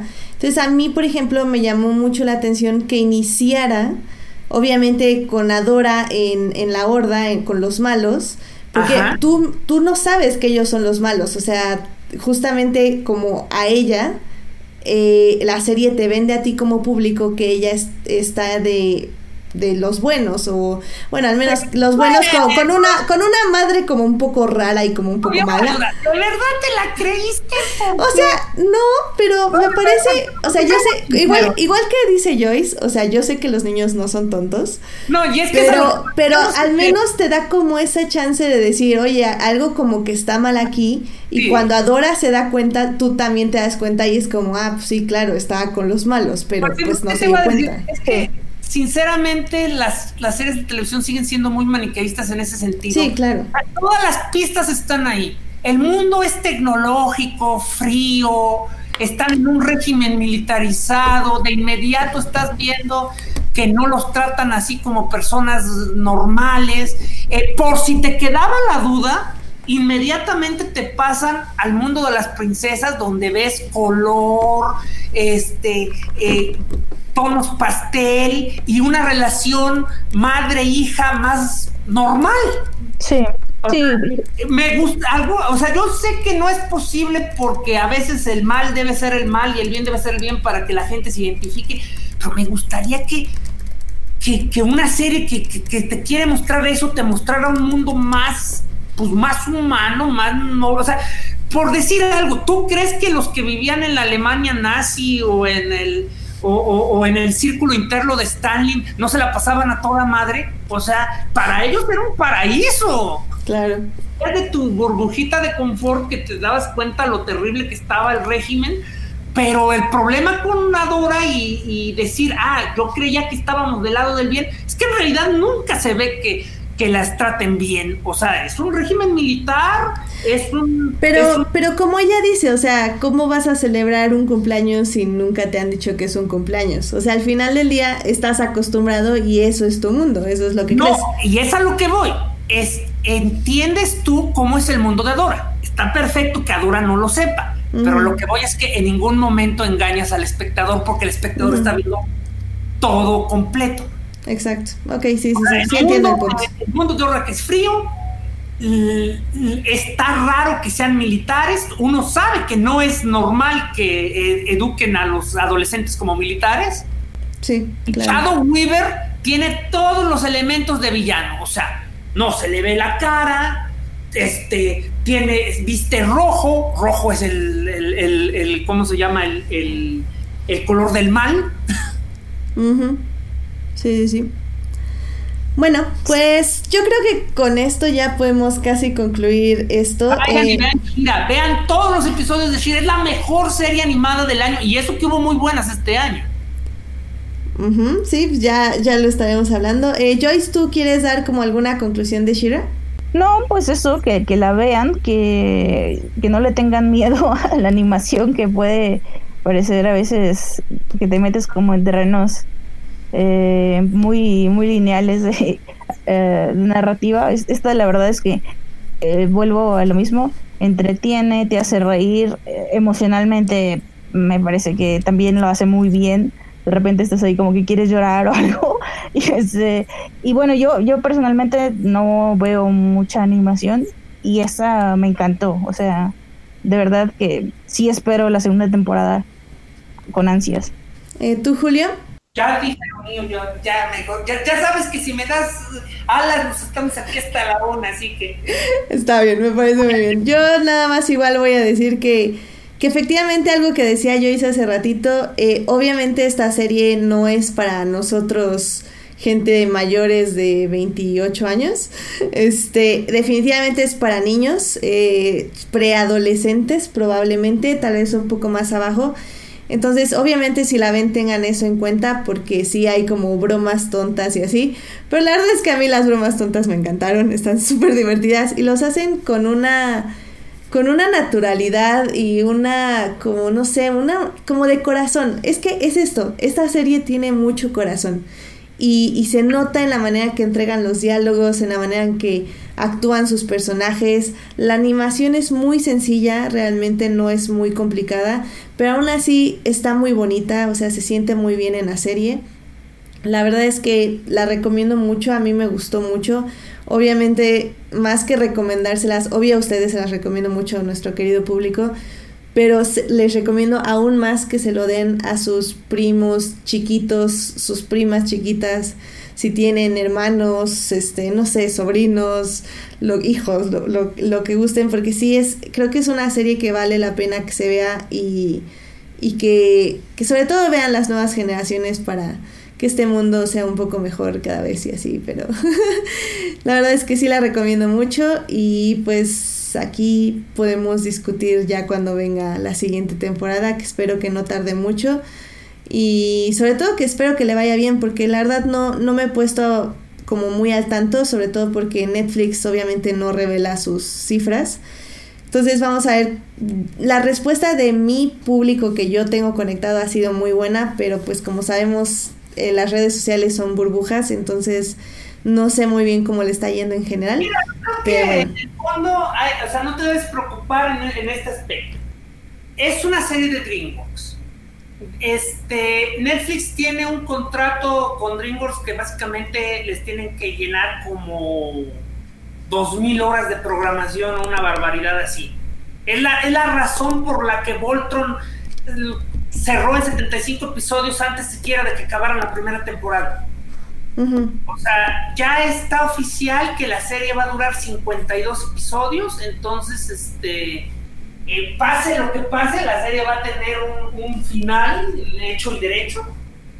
Y yo me imagino que como todo en la vida, gracias a Netflix, si hoy no pega, en tres o cuatro años podría ser un éxito, porque esa es, esa es la belleza de Netflix. No es, se transmitió, ya se perdió, ya nunca más se va a volver a ver. No, ahora la puedes ver en un año, en dos años Sí, pero no, que no nos hagan esperar dos años para la siguiente temporada, por favor. Yo sí quiero. De hecho, por, por un momento. La serie probablemente la acaben en, en un lapso de cuatro años, sacando los episodios cada nueve meses, una cosa así. Pero a lo que iba es de que, que una vez que la serie termine, tal vez no sea un éxito, tal vez sí, lo vamos a saber en su momento. Pero si no lo es, la serie de todos modos tiene el potencial de ser redescubierta en un lapso de tiempo mucho más rápido que lo que ocurría con otras series. Antes una serie tenía que ser redescubierta 10 años después, 20 años después. Aquí literalmente puede concluir y en menos de un año volverse famosa porque, porque un nuevo ciclo de vingueo con una nueva generación eh, permite que ahora la gente las conozca. Claro. Sí, digo, porque yo por un momento en el último episodio, en mi, en mi ingenuidad, pensé que iba a acabar muy oscuro el asunto. Y luego ya todo terminó bien, pero fue como, ¡ay! No me hagan esto, no me hagan esto. ¿Cuánto falta? ¿Cuánto falta? Y ya, terminó bien, pero. Pero sí, por un momento sí me preocupé de que terminara muy oscuro el asunto. Afortunadamente no lo fue, pero me preocupé. Entonces. Eh, pues bueno, pues yo creo que con esto ya terminamos el programa. Eh, fue un programa un poquito problemático porque tuvimos algunos problemas de transmisión para las personas que nos oyeron en vivo. Pero obviamente para los que nos escuchen en iTunes y en Hearties o en otras plataformas, eh, no van a tener este problema porque soy una máster arreglando esto. Ajá. Al menos creo que no se han dado cuenta los anteriores programas, de los anteriores programas, los problemas que hemos tenido. Así que pues definitivamente vamos a estar arreglando eso. Eh, Alberto, bueno, eh, nada más quería antes decirles que Alberto eh, ya no ya no duró para, hasta el final porque se sentía un poco mal el pobre, así que envíenle abrazos en Twitter y abrazos en Facebook porque para que se sientan mejor ya mañana. les manda una disculpa también a ustedes, queridos invitados, por porque ya tuvo tuvo que huir, pero eh, igual yo, eh, yo creo que él, igual que yo, estamos, estamos muy felices de haberlos tenido aquí y eh, tener este programa muy intenso sobre tres temas. De haber conocido a, Joyce, este, si es, si es posible me la voy a robar para Crónicas. Sí, no, Joyce, Joyce es, es de nuestras invitadas favoritas porque es increíble y siempre aporta muchísimas cosas. Te queremos mucho, Joyce. Muchas gracias por venir. Ah, gracias a los dos. Igualmente, ya saben que me encanta estar acá. Hoy un poco, un poco aquí como muriéndome de frío, pero todo bien. Muy bien. Eh, Joyce, ¿dónde te puede encontrar nuestro público? Pues me pueden encontrar en mi Twitter personal que es BBJoy3 o si prefieren hablar de shipeos, fangirl y noticias del mundo geek, está mi, mi cuenta, la cuenta de mi blog que es la mesita de Notch 3. Y de verdad que estoy tratando de cambiar la, la URL, pero, pero no he podido. yo sé que es complicada, pero ahí la encuentran. Si buscan la mesita, ahí me encuentran. No, yo, yo soy fan de la mesita. Lo digo a todos los programas que vienes, porque sí soy muy fan de la mesita, la verdad. este, Julio, ¿dónde te pueden encontrar nuestro público? Me pues si, le, eh, si, si, me buscan pleito, pues pueden encontrarme directamente en Facebook como Julio César López Mendiola. Este, yo peleo con quien sea el día que quieran, a la hora que quieran. Este, este realmente no posteo mucho, o sea, soy de esas personas que que se meten a, pelear con otras personas, no, no a poner lo que piensan. Pero me ven cada jueves en YouTube a través de Crónicas del Multiverso este, y, nos pueden, y nos pueden escuchar este, en iTunes. Es, es uno de los podcasts más ecléticos que existen. Duramos aproximadamente tres horas con un cast este, fijo, pero que básicamente el más chimuelo más catuercas y escupe soldaditos, así que siempre van a estar viendo pleitos continuos de ver quién tiene la razón, todos la tienen y ninguno a la vez. Todos los temas posibles que se puedan imaginar que tengan, si es remotamente nerd, lo vamos a hablar. Sí, de hecho, así para ayudarte con tu shameless blog, este, el anterior programa tuvieron una revisión muy, muy este, a fondo de la historia de Disney y la verdad estuvo muy padre, la verdad a mí me gustó muchísimo, lo terminé de escuchar hoy y me gustó un buen, así que si pueden ahí escuchen. Somos como la Liga de la Justicia, o sea, cada miembro tiene un don especial y único y, ya se le debía a Christopher Vergara, este, que es nuestro eh, fan residente de Disney no, pero está, está cañón, o sea, los datos que se sabe está, está muy cañón, la verdad. Estuvo muy bien. Em, bueno, pues muchas gracias a los dos por acompañarnos esta transmisión, chicos. Esperamos tenerlos de regreso muy pronto, ya sea para hablar de Aladdin o para seguir con cosas de Netflix o Joyce para que hablemos del crossover de CW también. Podría ser, no sé. Podría ser, podría ser. muchas gracias por acompañarnos. Gracias a todos los que siguen ahí escuchando y a los que, los que no aguantaron también. Sí, oye, no, muchísimas gracias a quienes nos acompañaron en vivo, que creo que igual, como dice Joyce, muchos no llegaron al final, pero eh, los que nos estuvieron escuchando fue este Carlos Ochoa, que estuvo dando ahí batalla al inicio en el chat, Jorge Arturo Aguilar estuvo también casi todo el programa, Uriel Botello nos acompañó al inicio. Eh, también llegó Héctor de Crónicas del Multiverso, que estuvo aquí este, regañando a Julio un poco y, diciendo otras cosas interesantes. Eh, también estuvo, obviamente, Edgar Pérez, que nos estuvo acompañando, que nos acompaña aquí más que nada todos los programas, igual que Julián García, que justo como estaba diciendo Héctor y Julio, este es ya el groupie de nuestros podcasts y por eso lo queremos mucho. Aunque Edgar Pérez ya también se está haciendo groupie de tanto de Crónicas del Multiverso como de Foreigners, lo cual es muy divertido y muy padre. Eh, también estuvo Marcela, que también estuvo ahí escuchando en el podcast en vivo. También muchísimas gracias a quienes nos oyen durante la semana en Hearties y en iTunes. Recuerden que este programa estará disponible ahí a partir del miércoles de la noche. El miércoles en la noche. El próximo lunes recuerden sintonizarnos 9.30 de la noche aquí en YouTube donde probablemente Alberto nos hablará de las, todas las películas que vio este fin de semana y también de Ralph este, que nos faltó reseñar que, bueno, Alberto le faltó reseñar porque evidentemente yo no la vi. Yo vi Los Increíbles, así que les puedo hablar de Los Increíbles la próxima semana. y también probablemente hablaremos de Aquaman porque me está diciendo Edgar Pérez que se estrena la próxima semana, así que definitivamente vamos a hablar de Aquaman. Eh, traeremos algún Snyder Believer a ver qué nos dice, eh, porque nosotros estamos escépticos, pero bueno, ya veremos qué pasa, ya veremos qué pasa. No hay nada de Snyder de Snyder verso en esa serie. Pues no sé, pero ya sabes, bueno, DC Believer, más bien. Que yo hice, de hecho, una DC Believer, ahora que lo No, pienso. no, no, yo soy una DC, aguanto mucho porque quiero mucho los personajes, pero no, no, no creo mucho en ese universo cinematográfico. Yo, yo le decía la muerte, pero después de haber visto los trailers, creo que un hombre puedo, puede nadar. Mm, ok, ok. Ya veremos, ya veremos el lunes y estaremos aquí discutiendo a ver qué sucede. Eh, Julián García nos dice que hashtag Team Falange. Yo estoy de acuerdo. Muy bien. Ah, pues bueno, con eso concluimos el programa. Muchas gracias por escucharnos. Que tengan una linda semana. Muchas gracias.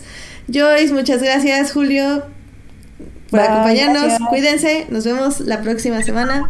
Descansen. Hasta luego.